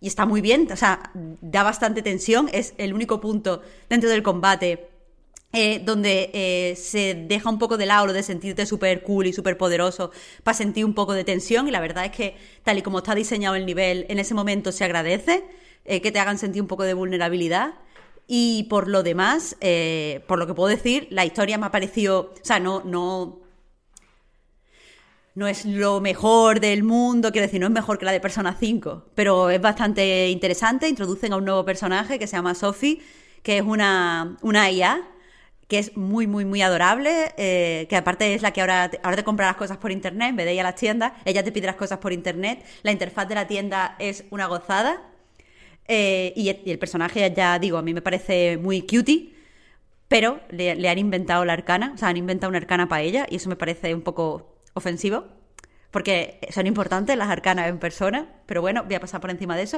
Eso es lo que voy a comentar cuando salga, por cierto. Porque, a ver, a ver, un respeto. Arcana, Marta, quieres decir lo del tarot, ¿no? Sí, como todo, todos los personajes, cuando te vas acercando, eh, bueno, tú lo sabes, en persona, te dan como la arcana a la que representan y el, el la afinidad está relacionada con esa arcana. Pues con esta personaje se inventan la arcana y es como, ¿what? ¿Por qué? Eh, y no sé, no me, no- eso en relación a persona no me gusta. Ah, bueno, en relación a la historia sí que hay que decir que eh, ciertos temas relacionados con la saga al completo se dejan de lado. Es decir, no se, no se tratan eh, en profundidad eh, los temas habituales en la saga Persona, pero sí que son bastante respetuosos con los temas de Persona 5, en especial con lo de eh, ser preso del destino y este tipo de cosas. Mm, por eso digo que la historia más o menos está apañada. Pero antes de terminar, quería destacar también la localización en español, que es la polla, pero, pero es que es graciosísima. Y que, eh, bueno, eh, se supone que es la misma que la que tiene Persona 5 Royal, pero es que yo no he jugado a Royal. Entonces, eh, pues nada, me, me ha sorprendido un montón. eh, sobre todo en contraste con la localización en inglés, porque yo he jugado a Persona una vez en japonés y otra vez en inglés. Y en japonés, pues no entiendo japonés, leía los subtítulos y ya. Eh, pero después en inglés lo que me pasaba era que me, me faltaba personalidad eh, a los personajes. Como que todo me daba la sensación, quizás es por mi desconocimiento del inglés, no digo que no, pero me, me daba la sensación de que todos eran iguales o que todos hablaban más o menos igual, más allá de sus voces más enfadados, menos enfadados, más eh, monotono o lo que sea. Pero aquí los personajes usan palabras específicas eh, que expresan cómo se sienten y, y usan eh, como dichos concretos y me parece muy divertido, muy gracioso, muy gracioso y que me hace que me acerque con más cariño a los personajes. Y sobre todo la IA está aprendiendo a comunicarse bien y tal, y tiene un montón de comentarios que so- son graciosos porque están diciendo cosas que suenan de cierta forma en español. Y, y está muy bien, es un trabajo increíble. O sea, yo que hasta ahora solo he dicho que fan, fan, fan absoluta solo soy de las localizaciones antiguas de Nintendo, ahora también soy fan, fan, fan de las localizaciones actuales de Persona. El, el Royal está súper bien traducido, la verdad. ¿A qué versión has jugado, Marta? Ah, perdón, a la de PS4, que no lo he dicho. Vale, vale, vale. Que, que es- no deja de ser curioso, lo recuerdo por, porque creo que no está de más, que siendo esto una continuación en lo argumental de Persona 5, sale en, en plataformas que llevan mucho tiempo esperando Persona 5, pero que no hay manera, ¿eh? Esto está en PlayStation 4, pero también en Switch y en PC. Pero a ver, yo no soy mm, nada especialista en cosas técnicas, pero me da la sensación de que, aunque se han aprovechado un montón de assets y que no es de mala calidad, pero sí me da la sensación de que es otro motor. Porque se siente diferente cuando juega. Eh, sobre todo en lo relacionado pues, al movimiento de los personajes y al control. Que no es que el control sea malo, pero es diferente al de, al de persona. Y ya os digo, yo es que creo que, que esto es más ligero y va en otro motor. Que no sé si. Puede O sea, ser, que, no, ser, que no ¿eh? lo sé, que me da esa sensación a mí de jugarlo sin ser experta. Ah, por cierto, aprovecho, ya que esto es un spin-off que está de puta madre, para recomendar a la gente que si quieren otro spin-off de Persona, que jueguen al de ritmo que tiene también Persona 5, porque también está increíble, y es que es increíble cómo pueden hacer tantos spin-offs buenos. Es que lo tienen, muy de cara, ¿eh? Con Persona 5. El otro día, bueno, hace no tanto hablábamos, ¿no? De, del Irule Warriors, de lo fácil que es para un juego con la importancia y el magnetismo de Breath of the Wild suplir hasta cierto punto las carencias del Musou o, o complementar el Musou de forma que el conjunto es atractivo. Y Persona 5 lo hace exactamente con la misma facilidad, vaya. Es que sí que voy a decir que yo no he jugado al Hyrule Warrior completo, pero sí lo he probado. Eh, y aunque evidentemente Breath of the Wild creo que es mejor juego que Persona 5, creo que está mejor adaptado al Musou eh, este Striker, este Persona 5 Striker, porque los personajes tienen más carisma, eh, de cierta forma, y la historia y las relaciones entre ellos son más importantes, y entonces no se siente tan alargado. Que es lo que puedo decir sin meter spoiler. Pero que. Quiero decir, Breath of the Wild es un juego muy interesante, pero no tiene la suficiente historia. O sea, quiero decir que, que la historia es anecdótica. Han pasado estas tres mierdas de cosas. Y ahora ve por ahí y toca, la- y toca a todo el mundo. Y tú dices, pues vale, pues a tope, ya tocarlo todo. Pero no tiene historia que te aporte esto. Y aquí sí que hay una historia. Y sí que los personajes tienen sus chanzas entre ellos. Y sí que es mejor, que e, es, es más eh, natural que te sientas molón. ¿Sabes? Ya. A mí Breath of the Wild no me transmite esa molonidad. Pero Persona 5, l- l- l- yo qué sé, los menús ya me transmiten molonidad. Y eso eh, creo que es importante a la hora de hacer un musu. Sí, sí, está claro, está claro. Yo con Omega Force y compañía ya he tenido suficiente, ¿eh? Y, y ni siquiera con el Irule Warriors 2 caí. A pesar de la recomendación de Víctor y a pesar de que la demo me gustó, pero tampoco me volvió loco. Y con Persona 5 Strikers sí que voy a caer. Porque de nuevo, también he jugado a la demo... Al final no ha habido demo aquí. Jugué en su momento a la demo japonesa y desde entonces tengo claro que voy a caer. Uf, pues ya nos contarás que tú puedes hablar mucho más del combate que yo. Muy raro que no haya demo aquí, ¿no? Ahora que lo pienso. Sí, es raro, es raro. A lo mejor la van a sacar a lo largo de este mes. Sí, a ver si se animan, coincidiendo con el lanzamiento, aunque sea. A lo mejor se guardan esa carta y quieren ver cuánto vende sin demo y después la añaden. No lo sé, pero es que está hecha la demo, coño. Y está muy bien. Está muy bien. O sea, es de las que vende juegos. No sé si necesita demo, Víctor, el Super Mario 3D Wall.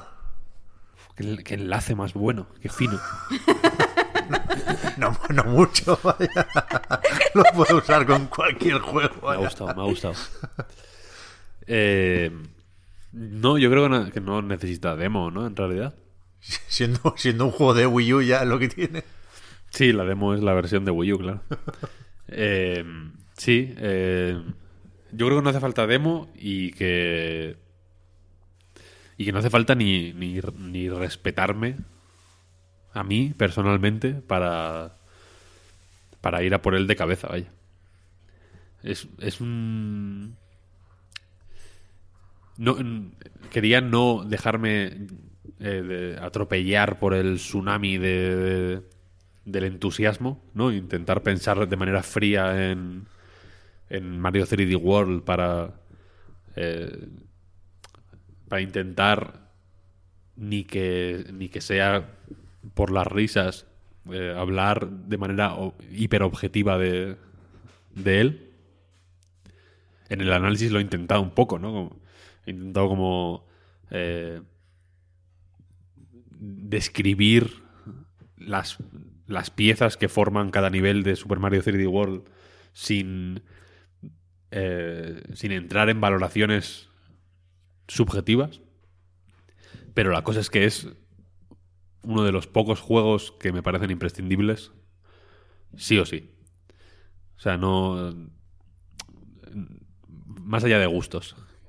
No sé, no sé cómo explicarlo.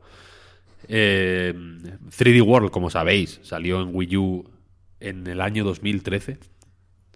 Hace ya muchísimo tiempo. En 2013, ¿cómo era la vida? Era tan distinta. ¿Cómo, cómo tuiteábamos en 2013? O sea, estábamos esperando, cuando salió 3D World, estábamos esperando la Play 4 y la One. Eso es, eso es. Los memes en 2013 todavía tenían sentido. No eran una mierda que, que, que te manda tu tío. No eran, eran chistes racistas que se hacían de forma orgánica y no eran chistes racistas que recibías de tu tío en el WhatsApp. Que se lo ha mandado alguno de los 10.000 grupos de WhatsApp en los que está tu tío y que le, y le- que le bombardean con memes sobre lo incómodo que es usar una mascarilla, sobre si el ministro Illa se ha puesto la vacuna o no, sobre la hostelería, lo mal que va, ¿no? Sobre los menas. En 2013 era otro año, desde luego, era un año eh, estábamos a gustito, no pasaba nada, ¿no? Y salió Mario 3D World. En el 2013, como, como, como estábamos ciegos, además, ¿no? Aparte de estar más tranquilitos, estábamos ciegos. Eh, pues tuvimos la mala suerte de que Mario 3D World salió en una consola, Wii U, que, pues bueno, no vendió todo lo que se esperaba Nintendo que vendiera. Las expectativas estaban altas, ¿no? Como sucesora de, de Wii, que era había sido la- la- el bombazo máximo de la historia de los videojuegos y que parecía que Nintendo podía con todo. Wii U fue un bache que aún así vino acompañado del, de, pa- para mí, el mejor catálogo que ha tenido Nintendo jamás, ever. Super Nintendo, me río yo de Super Nintendo. Fíjate que no hay que reírse de Super Nintendo, ¿no? Pues me río de Super Nintendo. Porque Wii U, joder. Eh, incluso, el- incluso los juegos menores mm, siguen siendo hoy m- mejores que la mayoría, ¿no? Y la prueba está en que est- están saliendo en, Switch todos. Y, vaya, y, cuando salga Switch 2 podían salir otra vez y no pasaría nada. Son Realmente hay, una serie de juegos, Pikmin 3, Donkey Kong Country Tropical Freeze, Capitán Toad, el New Super Mario Bros. U, si me apuras incluso, que, que, son incontestables, a mi modo de ver, vaya. O, o- o si, o si no quieres decirlo de esa forma, si no quieres decir que, sean- que, son incontestables, creo que muy pocos juegos de esos años, si los sacas ahora en las mismas condiciones, porque ninguno de estos juegos han sido remasterizados ni están a mayor resolución, eh, ¿no? La, Switch sigue funcionando a 720 en, la- en- en una cantidad de casos sorprendente. Y, y, joder, aguantan como, como, como el David de Miguel Ángel. Es una cosa mm, al- alucinante. Lo- es curioso, Víctor, perdona, que esto lo, lo asumimos porque es lo que nos gustaría que pasara. Pero como bien dices, no pasa nunca, ¿eh? Pero nunca, nunca. O sea, tiene muchísimo mérito lo de estos juegos de, de Wii U. O sea, ahí está Mario 8, ¿eh? Que también venimos de ahí. La... Y es que se puede ver la, un poco el- el- en el caso de Mario, se puede ver un poco el progreso de cómo se adaptan los juegos antiguos a, a, a- a- esta época, vaya, ya no al hardware de Switch, que es pues, un hardware relativamente normal, más allá del hecho de ser híbrido, pues es una consola que no tiene mucha cucamona, no tiene no es como Wii que dependía mucho del Wiimote, no, en fin, que no tiene mucho más. Es una consola más o menos normal, ¿no? Yo creo que ahí está pues uno de sus puntos más interesantes. Pero la cuestión es que de en cuestión de un año hemos jugado a o hemos tenido la oportunidad de jugar. Yo los he jugado, pero entiendo que no todo el mundo eh, está en esas. Pero hemos tenido la oportunidad de jugar en la misma consola a casi literalmente todos los Marios que han salido en la historia. Desde el Super Mario Bros. original hasta Odyssey, de hecho, ¿no? Porque han salido en la consola, en la, bueno, en el Switch Online este, esta especie de consolas virtuales que hay de NES y de Super Nintendo. Ha salido el Mario 64, ha salido el Mario Sunshine, ha salido el Mario Galaxy. El 2 por desgracia no, pero a ver qué pasa. Ha salido el New Super Mario Bros. U, ha salido el 3D World, en fin. Que eh, digamos que en Switch te puedes hacer una idea de cómo ha sido la evolución o la historia de, de Mario sin ningún problema. Y son precisamente los de Wii U los que, los que más incontestables me parecen, quizá, ¿no? Eh, y la cuestión es que, más allá de felaciones merecidas o no a Super Mario, felaciones a Super Mario. Esto mm, creo, creo que nunca antes estos dos conceptos, ¿no? De felación y Super Mario se habían utilizado juntos. Te equivocas probablemente. 35 años de vida. Que me equivoco. Probablemente. En, en, formato podcast. Ah, bueno, en formato podcast. vale, yo ya estaba buscando aquí fanal para mandaros por live, pero vale, en formato podcast. No, no, no. Vale. Pues quedaos con esa idea, ¿no? De felar, felar a Super Mario. Eh, la cuestión es que más allá de eso, eh, pues eso, ha salido Super Mario 3D World ahora en Switch, Hoy, de hecho, mientras estamos grabando esto, debería eh, haber fatigosos eh, repartidores de Amazon trayéndonos a, toda la gente que está en esta sala de Discord ahora mismo el, juego, porque hemos impuesto una norma en, en A Night a, nivel eh, empresarial de que todo el mundo que trabaja en A Night tiene que tener este juego y, es, verdad, vaya, hay que tenerlo.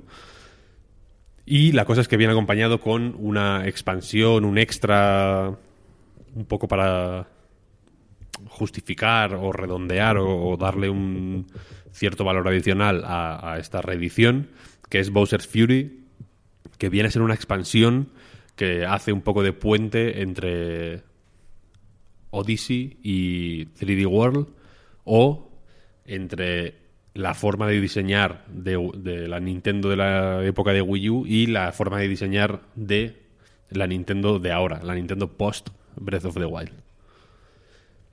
Sobre el juego original, es más o menos lo mismo, hay una serie de cambios muy comentados, pero que son más o menos difíciles de identificar, a no ser que tengas muy reciente o conozcas muy bien el de Wii U. Mm, lo más tocho igual es que los personajes corren más, que, que va muy bien, la verdad. Le sienta mm, bastante bien. El original, eh, creo que lo comenté contigo, Pepe, en su momento, ¿no? En Navidades, que lo estuve jugando en Wii U y creo que te comenté que me parecía muy lento. Sí. No sé si te lo dije. Sí, pero tú, eres el experto aquí en, en la materia, ¿eh, Víctor? Pero ¿no es lo habitual esto en los Mario con botón de correr? Que sean muy lentos. Sí, o sea, que se juega corriendo siempre, pulsando ese botón. Haciendo el juego para correr y saltar, ¿no? Con, la, con, con, esa palanca con el pulgar. Pero la cuestión aquí está en que la carrera de normal tú vas como trote trote mierdero un poco, ¿no? ¿no? No, vale para nada. Como de dar un paseo por el campo. La cuestión es que, hay, claro, hay que pulsar un botón para correr, pero la cosa es que el tiempo... O sea, aquí hay una carrera normal que ya es más larga, o sea, ya es más rápida por defecto, hmm. pero aparte, si corres durante un tiempo más o menos prolongado, como que hay una explosión y se activa una carrera más rápida todavía. Y, y, tarda menos en activarse esa carrera más rápida y es más rápida, además. En general, todo el movimiento de los personajes es más ágil. No así el de los enemigos, ni, ni hay cambios en el diseño de niveles para adaptarse a este. Pues a esta mayor velocidad. Y la verdad es que no, no hacen falta porque ya digo, no es una cosa que no te da la sensación, o, o creo que no va a dar la sensación a nadie de estar jugando a un juego acelerado. O que va a un ritmo eh, pues, que no es el natural, ¿no? Y, y, y es, pues, tiene lo que, en fin, lo que deberíais ya conocer y adorar del original, que es un diseño de niveles mm, acojonante, un ritmo bestial, una forma de desplegarse una y otra y otra vez que es alucinante, nun- nunca parece que va a llegar el final, es un juego que es que es eh,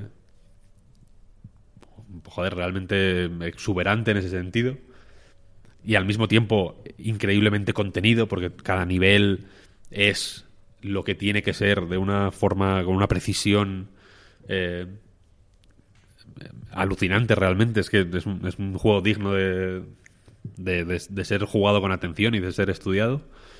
Y y por comentar alguna, algún cambio así más o menos pequeño que ha habido en Wii U una de las cosas que se podía hacer era soplar a la consola lamentablemente Switch no te permite soplar muy mal porque creo que soplar. es necesario ¿qué? Que hay que soplar, digo, en, los mandos, hombre. Que... Hay que soplar, yo creo que sí, yo creo que sí, pero bueno, tampoco quiero abrir ese debate porque Que en ningún caso es esto una defensa del DualSense, ¿eh? Eh, donde sí se puede soplar. Me voy o al tablero tomando o a la 3DS, que Joder. yo creo que es la primera vez que, que vi eso. brutal, vaya, soplar en la 3DS Sí, sí. y en la DS, que ya se, que ya se soplaba. En la DS ya se podía. Sí, sí. En DS ya se podía soplar, sí, sí. Y muy divertido en los minijuegos, ¿eh? Por cierto. O sea, quiero decir que no, no ya en juegos normales, sino en minijuegos que de repente te sale rápido, tienes que soplar para hinchar no sé qué. Como los Wario, en los WarioWare son es súper divertidos. Joder, da, da alegría a, al- a- a- a cualquier juego. En Mario 3D World, concretamente, era, era muy guay el- cómo se usaba el soplido, porque no se soplaba constantemente, o no era una cosa que, que fuera necesaria para nada, pero si soplabas, por ejemplo, algunos bloques que son invisibles, como que hacían ahí un resplandor y te daban pistas de dónde estaban. Aquí se puede hacer con, el, con la pantalla táctil, si, la, si tocas la pantalla sale un, un guante de Mario, vaya, y, va- y puedes ir sobando un poco todo, lo que- todo el entorno. Y si pasas por un sitio donde hay un bloque escondido, pues hace el mismo, la misma animación, ¿no? Hay algunas, algunas cositas que se hacían con la pantalla táctil en, en Wii U, se hacen con la pantalla táctil aquí también. Y jugando en la tele, pues esto creo que ya es una solución que ahí está, que es más o menos la estándar de estos juegos, ¿no? Pulsas R, creo, y sale un, cursor como en bueno como en Galaxy, que también ocurre eso en la en, la 3D All Stars. Y yo creo que lo más quiero decir que es un juego in- in- imprescindible, imponente, una puta maravilla, eh, 10 sobre 10.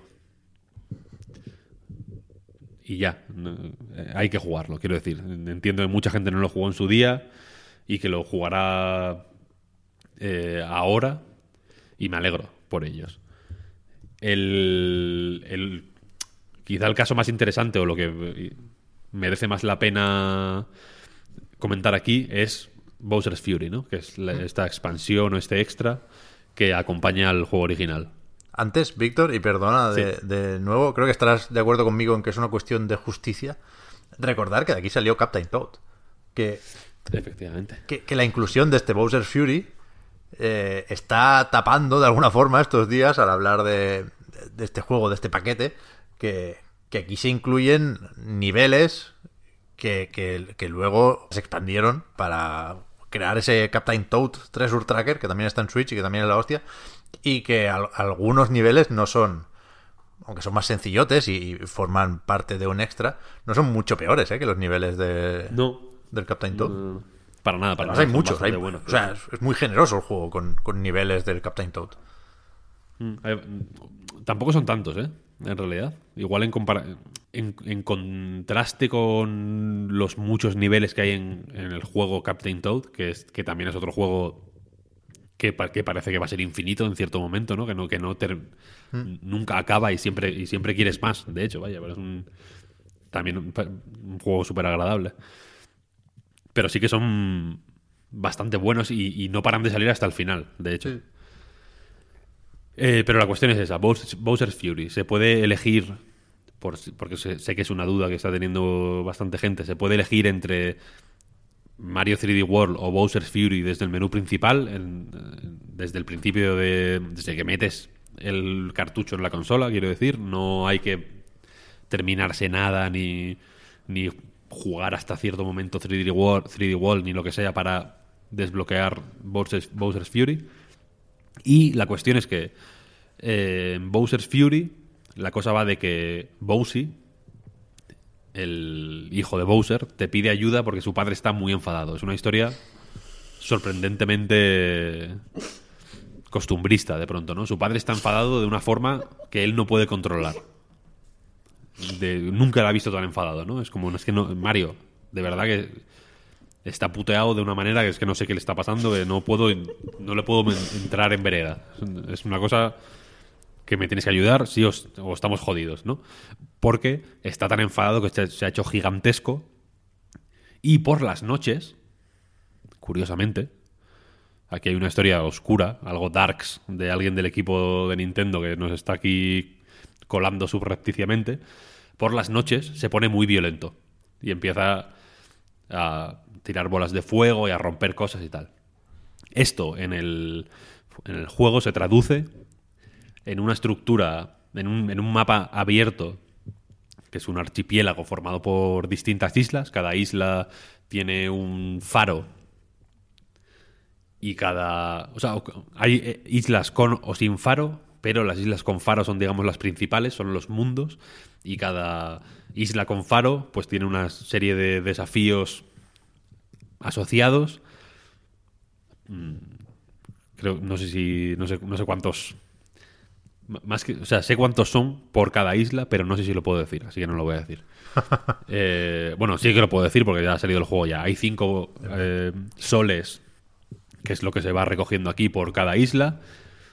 Y eh, la cuestión es que cada isla, digamos, que gira alrededor de una idea, ¿no? Hay una que tiene un coliseo, por ejemplo, eh, y, to- y todos los desafíos van o de trepar el coliseo o de eh, combatir con alguien en el coliseo o de explorar los alrededores del coliseo eh, utilizando una concha de tortuga eh, y, y lle- llevándola por el agua, recogiendo mo- monedas de colores, una cantidad concreta para desbloquear otro sol, etcétera, etcétera, ¿no? Y así con, con cada mundo, ¿no? Cada mundo tiene una idea y la desarrolla a lo largo de cinco soles y luego aparte hay otra serie de soles escondidos fuera de las islas principales con, pues, con otra serie de, de pruebas y desafíos y demás que recuerdan bastante a, a Mario Odyssey, aunque el juego claramente es 3D World, porque no hay triple salto, por ejemplo, porque los power-ups son los mismos de 3D World, ¿no? Con el gato como gran protagonista, quizá. Y la cuestión es que el... Aparte de estos archipiélagos, la mala baba de Bowser se, se traduce en un sistema día y noche muy raro. Sí, es, raro, es extravagante. Que hace que tú estés, tú puedas jugar por, eh, pues normal por la isla cuando es de día, pues consiguiendo tus soles, haciendo tus cosas, explorando tal igual, pero en cierto momento de la partida empieza a llover. Esa lluvia te da una pista de que Bowser está a punto de salir. Y en un tiempo aleatorio, porque todos los tiempos, yo diría, son random, no es que cada, mm, cada seis minutos empiece a llover, luego la lluvia dure dos minutos y luego otros dos minutos la parte de Bowser enfadado, sino que los tiempos son más o menos random. Creo, que, creo que la idea es que sea un poco impredecible. Pero la cosa es que cuando empieza a llover, esto te avisa de que Bowser está a punto de salir o de despertar. Porque Bowser normalmente está en, el centro del archipiélago, en, letargo. Y cuando Bowser sale, tú puedes seguir mm, jugando normal, yendo a por los soles o haciendo la misión que estabas haciendo en ese momento, pero se añade de forma eso random o orgánica o impredecible un plus de dificultad porque pues está Bowser la, tirándote bolas de fuego, eh, a veces tira como un rayo súper difícil de esquivar que, que tienes que ponerte detrás de objetos para que no te dé. En fin, se convierte el juego en una versión más difícil de sí mismo cada, cada X minutos.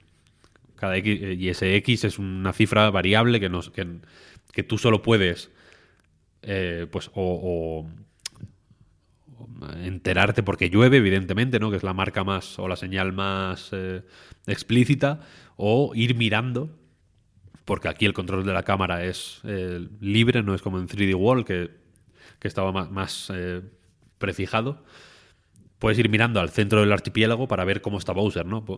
Cuando Bo- Bowser está como en letargo, pero va subiendo, va subiendo, va subiendo, y cuando se eleva del todo es cuando, cuando sale. Entonces tú puedes ir mirando en plan, hostia, pues ahora está bastante alto, no voy a meterme a hacer este, esta misión, sino que me voy a, a ir a otro punto. Hay, ciertas, ciertos soles, por ejemplo, que se consiguen haciendo que Bowser destruya eh, pues paredes o, otros obstáculos, ¿no? Entonces, si ves que ya está medio subido, pues entiendo que la idea es eh, pues que digas, vale, pues en vez de meterme a hacer esta estrella, sé que me va a joder Bowser eh, a mitad, pues voy a ir al sitio donde sé que hay una cosa que se rompe para que la rompa y coger el sol y tal. Cuando coges un sol estando Bowser despierto, el sol básicamente va al, faro más cercano, lo activa y Bowser como que le da un el- la luz y se, y se va otra vez. Y vuelve a empezar el ciclo, ¿no? Y así una y otra y otra y otra vez hasta que consigues X eh, soles y puedes activar la, la campana gigante que básicamente te convierte en un eh, Necomario tipo Godzilla y combates con Bowser, que bueno, son enfrentamientos con un jefe final simpáticos. Tampoco son una cosa alucinante, pero bueno, están bien. Son entretenidos. Y en general, el, Bowser's Fury en, en su conjunto es un. Joder, es un extra considerable porque dura, no sé, 6, 7, 8 horas. Ah, bueno. Da gusto pasártelo al 100%, la verdad. Los retos son, son divertidos. Hay algunas, algunos diseños de nivel que, es, que, que son, joder, sorprendentes, que, que molan, que en general está, está, si no tan bien diseñado como 3D World, porque habrá quien me diga que, que ese es otro nivel o lo que sea, desde luego es eh, el nivel que uno espera de Nintendo, de la Nintendo que hace Marios, que es un nivel, pues, joder, muy alto, ¿no? Eh, y la cosa es que decía que era un poco puente entre las dos Nintendos estas, porque lo que viene a presentar o a sugerir Bowser's Fury es cómo sería. Es un what if. What, what if. ¿Qué ¿Cómo sería eh, un Super Mario de mundo abierto? No de. No un Super Mario en el que haya X mundos más o menos abiertos, como Mario 64, por ejemplo, sino cómo sería un Mario que todo el juego fuera un mundo eh, extenso, ¿no? Como Breath of the Wild, precisamente. Y como también. eh, o como también tonteaba un poco con, esa idea Mario Odyssey, ¿no? De meter muchos soles o de diseminar muchos desafíos en un mapa súper amplio, un poco a la manera de los de los sandbox pues más estándar, ¿no? Más de Ubisoft, por ejemplo. Es una pregunta que yo no sé quién se la habría hecho o si alguien se la había planteado alguna vez. Me parece sensato intentar responderla con una expansión de, de 3D World y no con un juego completo sobre el que se pusieran muchas expectativas. Es una pregunta que,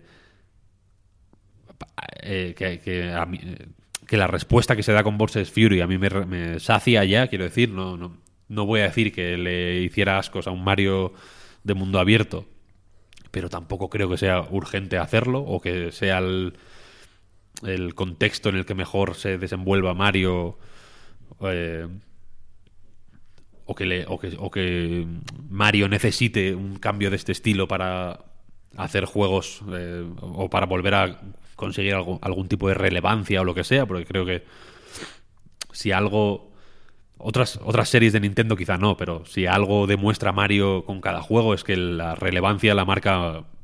La relevancia que busca un juego de Mario la marca el juego de Mario. No, no está supeditada a, a nada más. E incluso si. Incluso cuando coge ideas de aquí y de allá, o cuando se suma a las. a, pues a las tendencias que.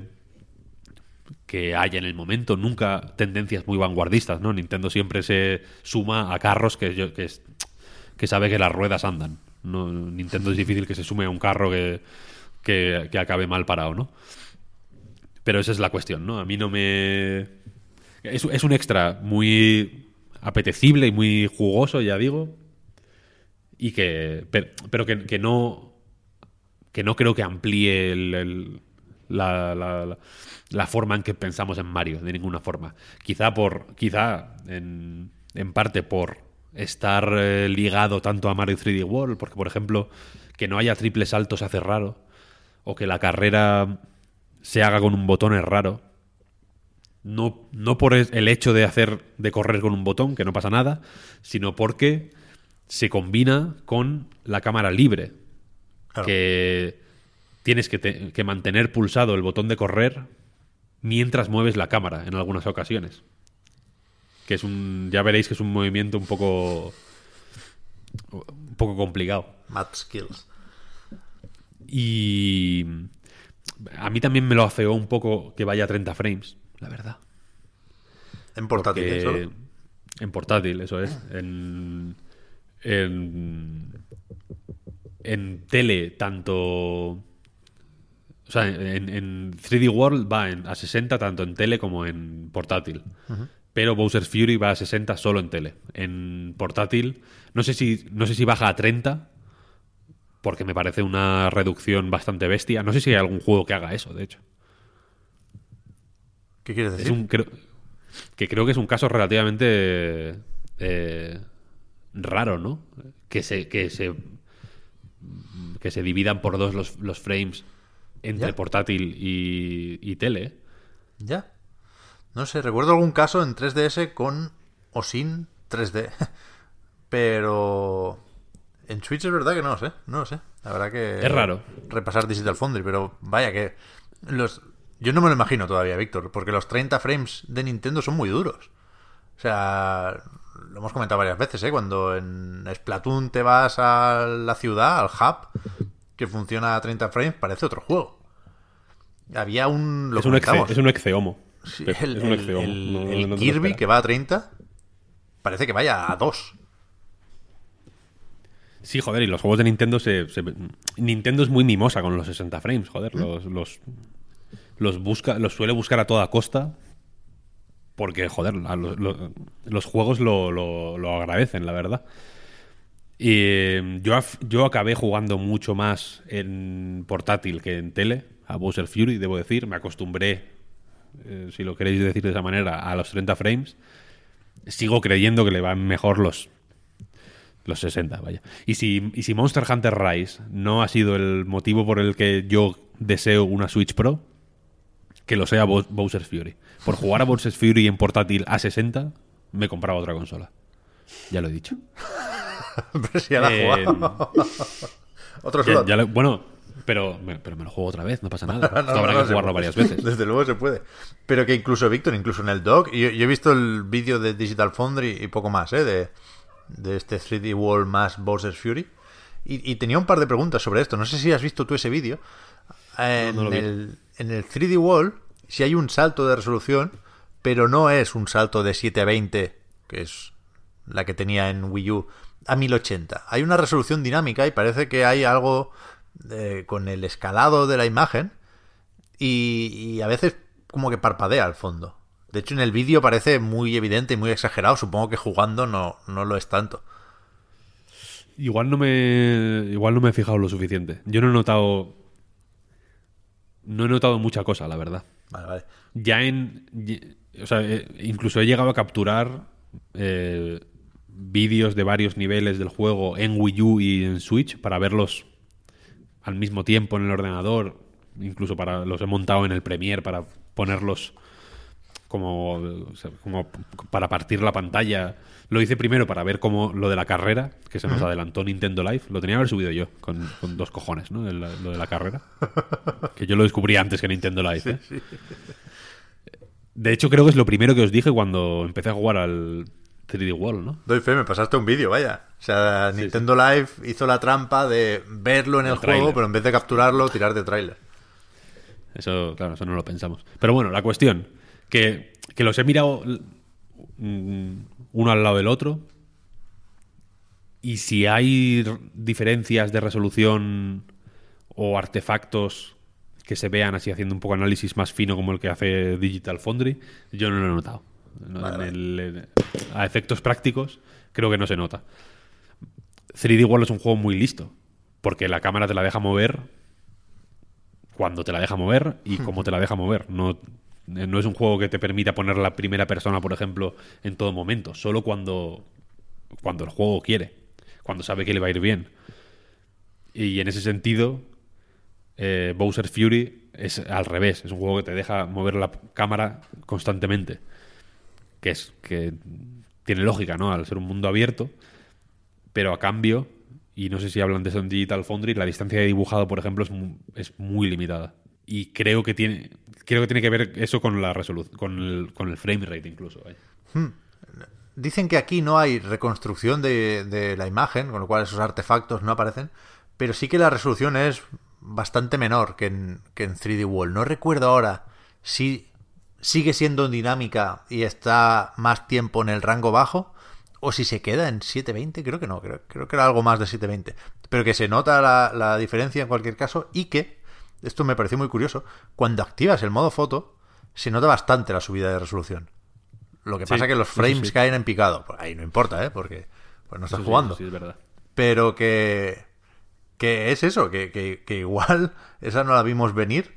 Eh, el juego ya disponible que más nos hace pensar en Switch Pro, y aquí se me va a acusar de insistir demasiado en esto, no me importa, lo reconozco, eh, pero es verdad que es, que es fácil imaginar Bowser Fury a 1080 en el dock y a 60 frames en portátil, ¿no? Es verdad. Y. Joder, y apetece. Porque ya digo que más allá de la resolución y de los frames, que son importantes, sobre todo los frames, sí que es verdad que la resolución se ve un poco más eh, limitadita en, algunas, en algunos momentos, no siempre. Eh, ya, ya digo que es, que es, por ejemplo, la distancia de dibujado es, sí que llega a distraer más. Porque hay espacios muy amplios, porque vas con el con Nessie que, que, joder, que te mueves más rápido y, y vas viendo, pues, pues lo típico, ¿no? Sombras que de pronto aparecen más o menos cerca de ti, de hecho. O modelos que se, que se ponen más, o sea, modelos no texturas que se que, que aumentan su definición muy cerca. Hay una serie de artefactos más que distraen mucho más y por eso me- y por eso decía lo de 3D World, que 3D World seguramente tenga artefactos y seguramente no los haya visto, pero la cuestión es que es un juego que utiliza la cámara a su favor en todo momento. Siempre te, siempre te anima o casi te obliga a fijarte en una cosa muy concreta que suele ser Mario y lo que está haciendo Mario y su, y su tropa, ¿no? Pero aquí al poder, al tener más libertad para, eh, para verle las fealdades al juego, eh, pues la- las ves más. Tampoco, es- tampoco tienes que buscar mucho para encontrártelas, ¿eh? Se, se ven bastante claras. Ya. Así que sí, Switch Pro, coño. Ya. En cualquier caso, por supuesto, no me preocupa el futuro de Mario. ¿eh? No estoy diciendo que la, la franquicia o el personaje o la saga necesiten una Switch Pro para avanzar, porque como decías, Víctor, creo que este Bowser Fury no es representativo de nada en cuanto a tendencias o direcciones que vaya a tomar Nintendo con, con el fontanero. Y, y- que en cualquier caso tenemos que fijarnos en Mario Odyssey, ¿eh? para eso, que, que funciona perfectamente bien en el dock, que hace un truquito de reducir la resolución, creo que en vertical, pero que no, no tiene más. Mario Odyssey es un juego que puede aguantar perfectamente hasta que se extinga la raza humana, ¿eh? y si se va a tirar por ahí con una continuación directa, Switch o, con algo similar, que la Switch que conocemos lo puede soportar de sobras, ¿eh? por supuesto. Sí, sí. Y, sí, y por terminar ya, si quieres, recogiendo esta reflexión, eh, no solo es que Mario no necesite una Switch Pro, sino que de alguna forma la historia de los juegos de Mario casi nos, nos, nos da o nos sugiere o nos da a entender que Mario no necesita ni una Switch, ni una Wii U, ni, ni, ni nada, ¿no? Como que sus juegos son atemporales, en, salgan donde salgan. ¿Sabes? Que, porque este juego es de Wii U, insisto, es de 2013. Va a hacer 10 años que salió este juego. Y creo que es un juego en el que deberían fijarse los que están haciendo plataformas ahora para que cuando, cuando salgan, dentro de 3 o 4 años, intenten tener la vigencia que tiene este ahora, 7 años después de, de, salir. Porque, es un, porque ya digo que no hay... O sea, no hace nada que se note de modé si juegas a Assassin's Creed Black Flag, por ejemplo, por poner un ejemplo conocido y de una saga que ha ido evolucionando ¿no? con el paso del tiempo y demás. De un juego de 2013, te diría, ¿eh? Que puede ser de 2013. Es de, es de 2013, porque. No, es de 2012, me parece. No, pues sí coincidió con las nuevas consolas, ¿no? Fue el, intergeneracional. este salió en, de lanzamiento de Wii U. Salió Black Flag, de hecho. Fue uno de los juegos de lanzamiento de Wii U. ¿En serio? Sí, sí. O sea, cuando salió en Play 4 y One ya era viejo. Yo creo que sí. Pero bueno, como fuere, eh, si, si, juegas a, ese, a, Black Flag ahora, todo está de modé, ¿no? Porque los mundos, el tipo de mundo abierto Ubisoft, otra cosa no, pero evolucionar evoluciona, ¿no? Y van siempre añadiendo cosillas que los van manteniendo frescos, aún eh, pues respetando un poco pues ciertas bases por respeto y por, y por motivos prácticos, ¿no? Por, para poder sacar muchos juegos muy rápido. Pero, pero es cierto que va habiendo cambios y que, por ejemplo, eh, no hay ni punto de comparación entre, entre Valhalla, por ejemplo, y, Black Flag, ¿no? Son juegos que podrían ser... Eh, que podrían llamarse eh, de, otra manera y, sería... Y, lo comprenderías, quiero decir. Son juegos diferentes por completo. Pero, pero este Mario, es que de verdad que no hace nada que digas, joder, esto, esto está ya un poco pasado, ¿no? Esto ya no, se, ya no lo suelen hacer los juegos ahora. Ya hacía lo que le salía de los cojones en Wii U. y, ahora mantiene absolutamente la, la, frescura. Ya digo que no, que no es que es un, es un poco la ventaja, que no la puede sé que no la puede tener todo el mundo, ¿no? O que no todo el mundo tiene ese privilegio de eh, ser trendsetter en, en lugar de seguir eh, tendencias, ¿no?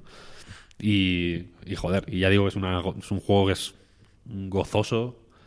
Eh, de verdad que, joder, sé positivamente que, va a vender 40 millones de copias. Esto va a ser una puta locura, ¿no? Nos esperamos. 40 igual no, pero de 20 no va a bajar. 20, 25, sí. El de Wii U estaba cerca de las 6. 20, 25, sí. Claro, y habrá muchos millones de personas que lo descubran de primeras ahora. Y me gustaría hacer hincapié en, ese hecho, ¿no? En que si estás jugando ahora mientras escuchas esto, por ejemplo, a Super Mario 3D World por primera vez, piensa que es un juego tan viejo que igual ibas al puto instituto cuando salió. puede que tú, eh, oyente, que estás ahora mismo escuchándome, puede que fueras al puto instituto cuando estabas cuando salió este juego y ahora estás en la puta universidad o te has sacado la puta carrera ya.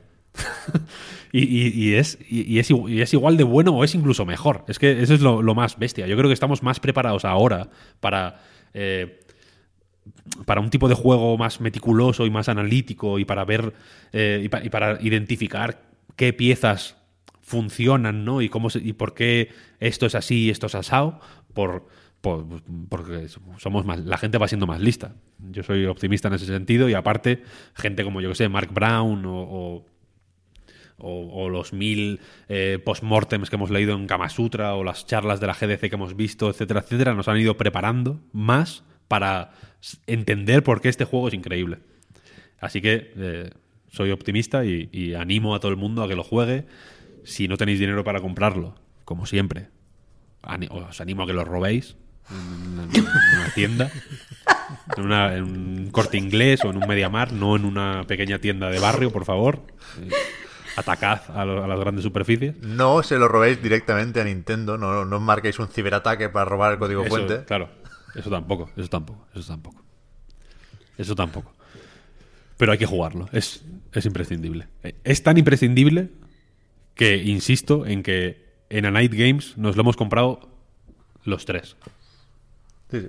Por, por, por- o sea, no nos lo hemos comprado, los he comprado yo pa- o los he obligado a tenerlo. Es una compra que... Para eso, para eso va el dinero del Patreon, que lo Pues sepa la yo- gente. Eso iba a decir. Para las cosas buenas. Consideramos que los patrons no entenderían que no lo hiciéramos. Claro, claro, exacto. que me- me- sería una locura no, no jugar a esto, ¿no? Pero de verdad que es fenomenal. El Black Flag, Viva Mario. es 2013, ¿eh? 2013, pues mira. O sea, Black Flag, si, si, si lo miras ahora, parecería un viejecito.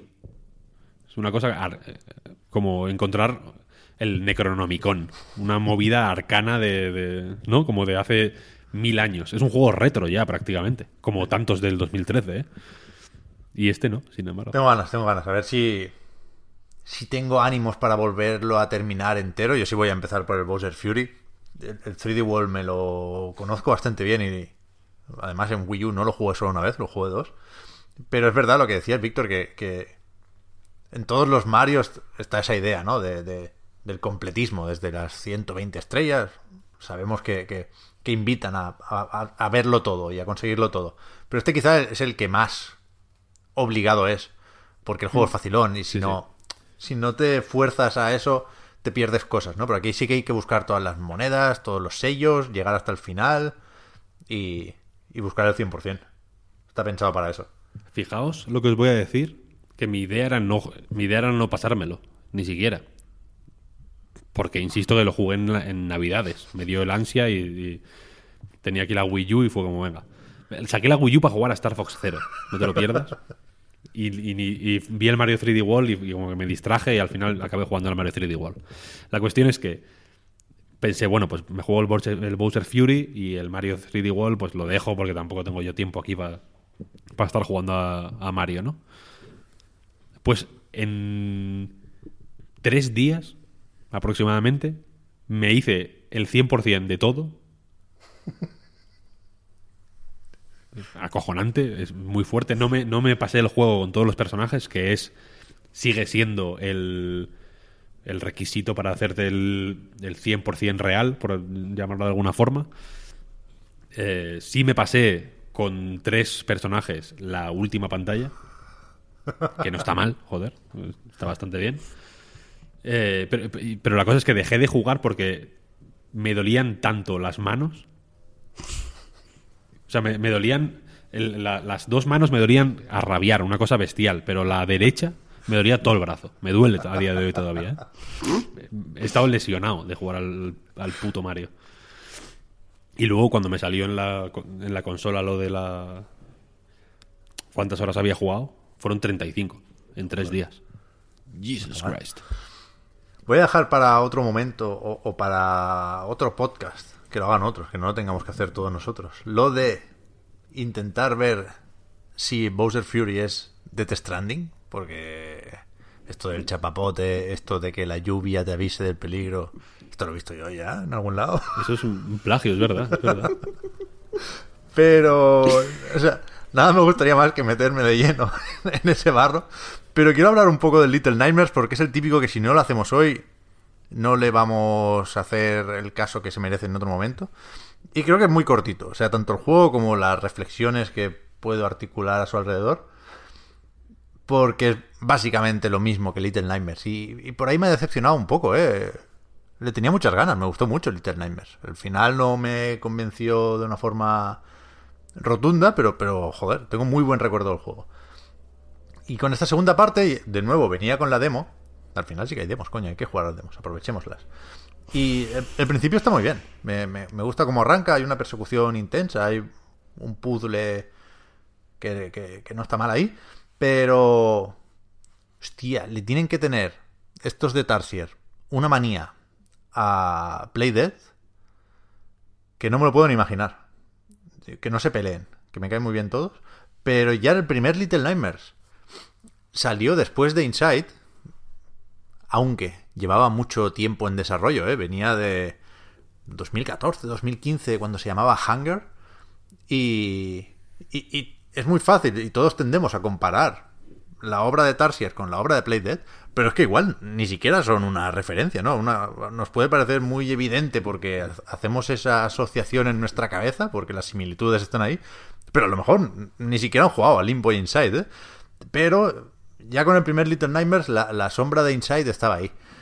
Y en este, que Inside le queda un poco más lejos, de rebote también le fastidia, porque era. Coño, era tan meritorio el primer Little Nightmares que uno podía esperar un salto similar entre el primero y el segundo al que hubo entre Limbo y Inside. Que, de nuevo, era mucho pedir, ¿eh? porque es un, un señor salto ese. Y.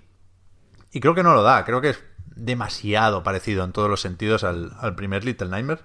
Lo cual, por una parte, no está mal, porque sigue siendo muy buen juego, sigue siendo perfectamente razonable el tener ganas de más Little Nightmares.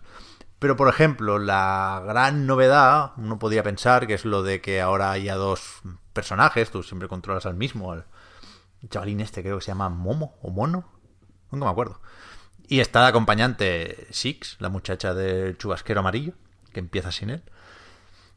Pero no, no cambia mucho la forma de jugar, o sea, sí hay una serie de mecánicas y de puzzles que sacan partido a esto. Tú, no controlas directamente al acompañante, pero sí puedes dar órdenes. Si cuando te acercas a una zona de interacción, pues se coloca y, y espera algo de ti. Pero. Pero importa muy poco. De hecho, el propio juego te lo demuestra, porque sin entrar en muchos detalles, hay momentos en los que se prescinde de acompañante. Y todo va más o menos igual. Quiero decir, el ritmo del juego, las dinámicas son las mismas. Y no no creo que aporte nada. ¿no? Y, de hecho se crean las típicas molestias con la inteligencia artificial, que no son graves, pero se las podían haber ahorrado. El juego, de hecho, crea más de lo que debería espacios para la torpeza. O sea, a la hora de complicarse con algunas interacciones, con coger objetos y colocarlos aquí y ahora con el mismo botón me agarro o le doy la mano a la muchacha o cojo el objeto o me agarro a él porque estoy saltando. Hay una serie de eh, acciones incómodas o, o- imprecisiones en el control que no hacían falta. Y en todos los análisis que he leído yo de Little Nightmares 2 se menciona la frustración. Y creo que no. Que no le conviene, que se la buscan ellos. Con esto y con. Con la prueba y error hasta cierto modo. Hay, hay, hay muertes que son difícilmente evitables la primera vez que llegas a la zona donde pues te cae un pedrusco encima o, pisas una trampa y te cae un, un cubo que, te deja tonto. No sé, eh, es fácil, mucho más fácil de lo que debería enfadarse con Little Nightmares 2. Porque hay mucha persecución también y va siempre pillado de tiempo. Creo que no se trabaja lo suficiente el engañar al jugador para que piense que se ha escapado por poco, pero en realidad tenía su ventana de oportunidad. ¿Sabéis a lo que me refiero? ¿no? A aquello de hacer que aceleren o desaceleren los, los, los enemigos que te persiguen, por ejemplo. Sí, sí, sí. Y hay, hay muchas muertes tontas al final. Y alguna la acepto porque es un juego lo bastante macabro como para que pueda incorporar fácilmente en su mensaje la muerte, algo tan gráfico y tan contundente y tan doloroso como la muerte de un niño, ¿no? Eh, También lo hacía Inside, ¿eh? Con los perros al principio. Yo creo que es mejor que te pillen los perros al principio. Porque setting the tone, que dicen los americanos, ¿no? Aquí hay algo de eso, pero se pasan, se pasan. Se muere demasiado. Y yo me enfadé con el juego un par de veces y no quería, pero, pero me obligó. Eh, y creo que le falta finura en, en ese sentido. Y me, me sorprende porque por lo demás es un juego impecablemente hecho. o impecablemente bien hecho. Eh, visualmente me, me parece la hostia, la hostia. Y era muy impactante el primer juego. Este lo es todavía más, porque juega muy bien con la, con la iluminación, con los materiales, con los filtros de la imagen, con, con lo que oscurece y lo que muestra. Y creo que es muy hábil sabiendo cómo de realista tiene que ser. Es decir, algo tan que todos tenemos tan en mente como la podredumbre, ¿no? Cuando, cuando un juego quiere ser sucio, quiere crear una atmósfera opresiva, hay mierdas podridas por ahí, ¿no? Hay comida podrida. Y este juego lo representa extraordinariamente bien, pero sin entrar al detalle. O sea, son, son elementos del entorno muy convincentes, pero que no son fotos realistas, y paradójicamente esto hace que lo recibas o lo sientas con más fuerza porque no apartas la mirada, ¿sabes? Te, te, te fijas en eso y dices, hostia, qué asco. Si fuera fotorrealista no, no, no, no habrías fijado la mirada en eso. Y aquí sí. Y funciona muy, muy bien. Justo al principio hay una rata muerta atrapada por un cepo. Y no es... O sea, no te ponen ahí la rata destrozada, no. No, está medio escondido pero impacta un montón. Es muy hábil el juego con eso, generando fuerza con las imágenes sin ser ni desagradable ni de mal gusto.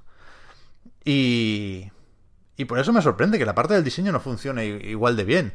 Tampoco funciona muy, muy mal, ¿eh? Tampoco funciona mucho peor, salvo en momentos puntuales y ya digo, en mi opinión, innecesarios, que la primera parte. Pero... Pero me hace dudar. De hecho, pensaba también que por culpa de esto, de esas imprecisiones con el control y de esa torpeza a la hora de generar algunas interacciones, que, que me cuesta mucho juzgar los puzzles del juego. Porque son muy sencillitos, en todo momento tienes delante de tus narices lo, lo que tienes que hacer, ¿no? Simplemente es caer en la cuenta de, hostia, tengo que tirar esto, no tengo que agarrarlo. Pero entiendo que si, si, si te sale a la primera, bien, pero que a veces hay pocas pistas. Y, y- te enfadas de nuevo porque es muy evidente y, tú crees que el juego no te ha dado la, pista que necesitabas, ¿no? Y esto puede ser algo que, no le pase a mucha gente, ¿no? Igual que lo de las persecuciones, ¿eh? A lo mejor por, por fracciones de segundo te salvas y te ahorras todas las muertes de estas medio frustrantes y no tienes ningún problema, ¿eh? Pero el juego está todo el rato en la cuerda floja en ese sentido. En el diseño de los puzzles, en las persecuciones, las partes más animadas. Y, y creo que sigue ganando lo positivo, pero me sorprendió caerme de esa cuerda floja más veces de las que yo esperaba. Quiero, quiero saber qué, qué os pasa en vuestras partidas y qué le pasa a más gente, ¿eh? porque creo que se, que se pilla los dedos, que arriesga demasiado. Es curioso. Pero está bien. O sea, si el, el típico tópico, ¿eh? Si te gustó el primero, te va a gustar este, evidentemente. Si tienes ganas de más, a por él. Que son... Verdad que, que no conviene sacar la calculadora aquí porque son 30 euretes y en 4 o 5 horas lo tienes listo. Es verdad que eh, esconde mucho los coleccionables que desbloquean un final oculto para que no te puedas quejar tan alegremente de la duración, ¿no? Si, si vas a Tarsier y dices, hostia, cuatro horas, ¿tienes todos los sombreros? ¿Te has encontrado a todos los niños? ¿Has visto el final secreto? Vale, no, vale, vuelvo a selección de capítulo y miro que me he dejado ahí. Pero... Pero, hostia, esperaba un salto mayor, ¿eh? Hombre, se le puso mucho. No no sé si tenía más peso en la espalda del que le habría sido oportuno. Yo creo que Little Nightmares fue demasiado buen primer juego para Tarsier. Que no era el primero, habían hecho el Little Big Planet de Vita y, y quizá alguno más. ¿eh? Pero lo hicieron quizá demasiado bien con Little Nightmares. Hombre, esperemos que. Yo le tengo ganas a este segundo, eh, la verdad. Está guay, está guay. O sea, es, es el típico que, que cuando se te pase el cabreo, es que también estaba ayer a las 4 de la madrugada y me, me- me come una profesora que alarga la cabeza y digo, "Uf, pero si no me ha visto, tío. Muy- muchos momentos de esto de esconderte detrás de un tarro y te sale medio pie y, te ve. Tú dices, no. A lo mejor podría haber jugado yo un poco más concentrado, ¿eh? No te digo que no y por eso eh, lo pregunto a todo el mundo. Pero Pero no sé, sobre todo lo de meter dos personajes y no sacar mucho partido de esto.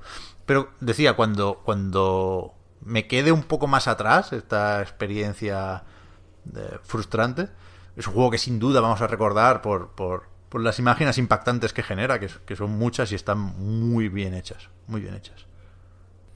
Ya te contaremos, vaya, si, Claro. si vamos tan apretados o no. ¿Os gustó el primero o qué? Sí, muchísimo. A mí sí. Pues, Por si hay que especificarlo, no, no más que Inside, pero sí más que Limbo. Así que, sí, sí, yo creo que estamos casi todos ahí. Sí, sí. Pues nada, nos vamos ya, ¿no? Sí.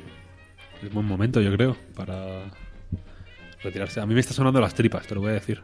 No sé si igual se han quedado, igual ha quedado hasta registrado. Hostia, pues es horario europeo, europeo, ¿eh? Sí, el otro día os lo dije y no me, cre- no me creéis que yo Eh, no, no, por eso, ya por estoy eso, por comiendo. yo ya te creo siempre. Eso ya a mí no me pasa. Yo antes no te creía nunca, pero ahora te creo siempre, digas lo que digas. Qué horror. Pues antes de despedir, tengo que recordar que el podcast Reload, igual que anightgames.com, son proyectos que se mantienen gracias a vuestras generosas aportaciones. Patreon.com barra anightreload. Ahora lo has dicho y me han sonado a mí las tripas, me cago en la leche. Eh, los patrons tenéis ahora. O, o nos tomamos unas galletitas o nos aguantamos un poco más. Pero ahora los patrons tenéis un rato más de podcast en la prórroga. Y con el resto, gracias también por seguirnos y ayudarnos a mejorar, por cierto. Nos volvemos a escuchar la semana que viene. Gracias, Víctor. Gracias, Marta. Y buen fin de. A ti, Pep, hasta, Hasta luego. Hasta ahora. Chao, chao.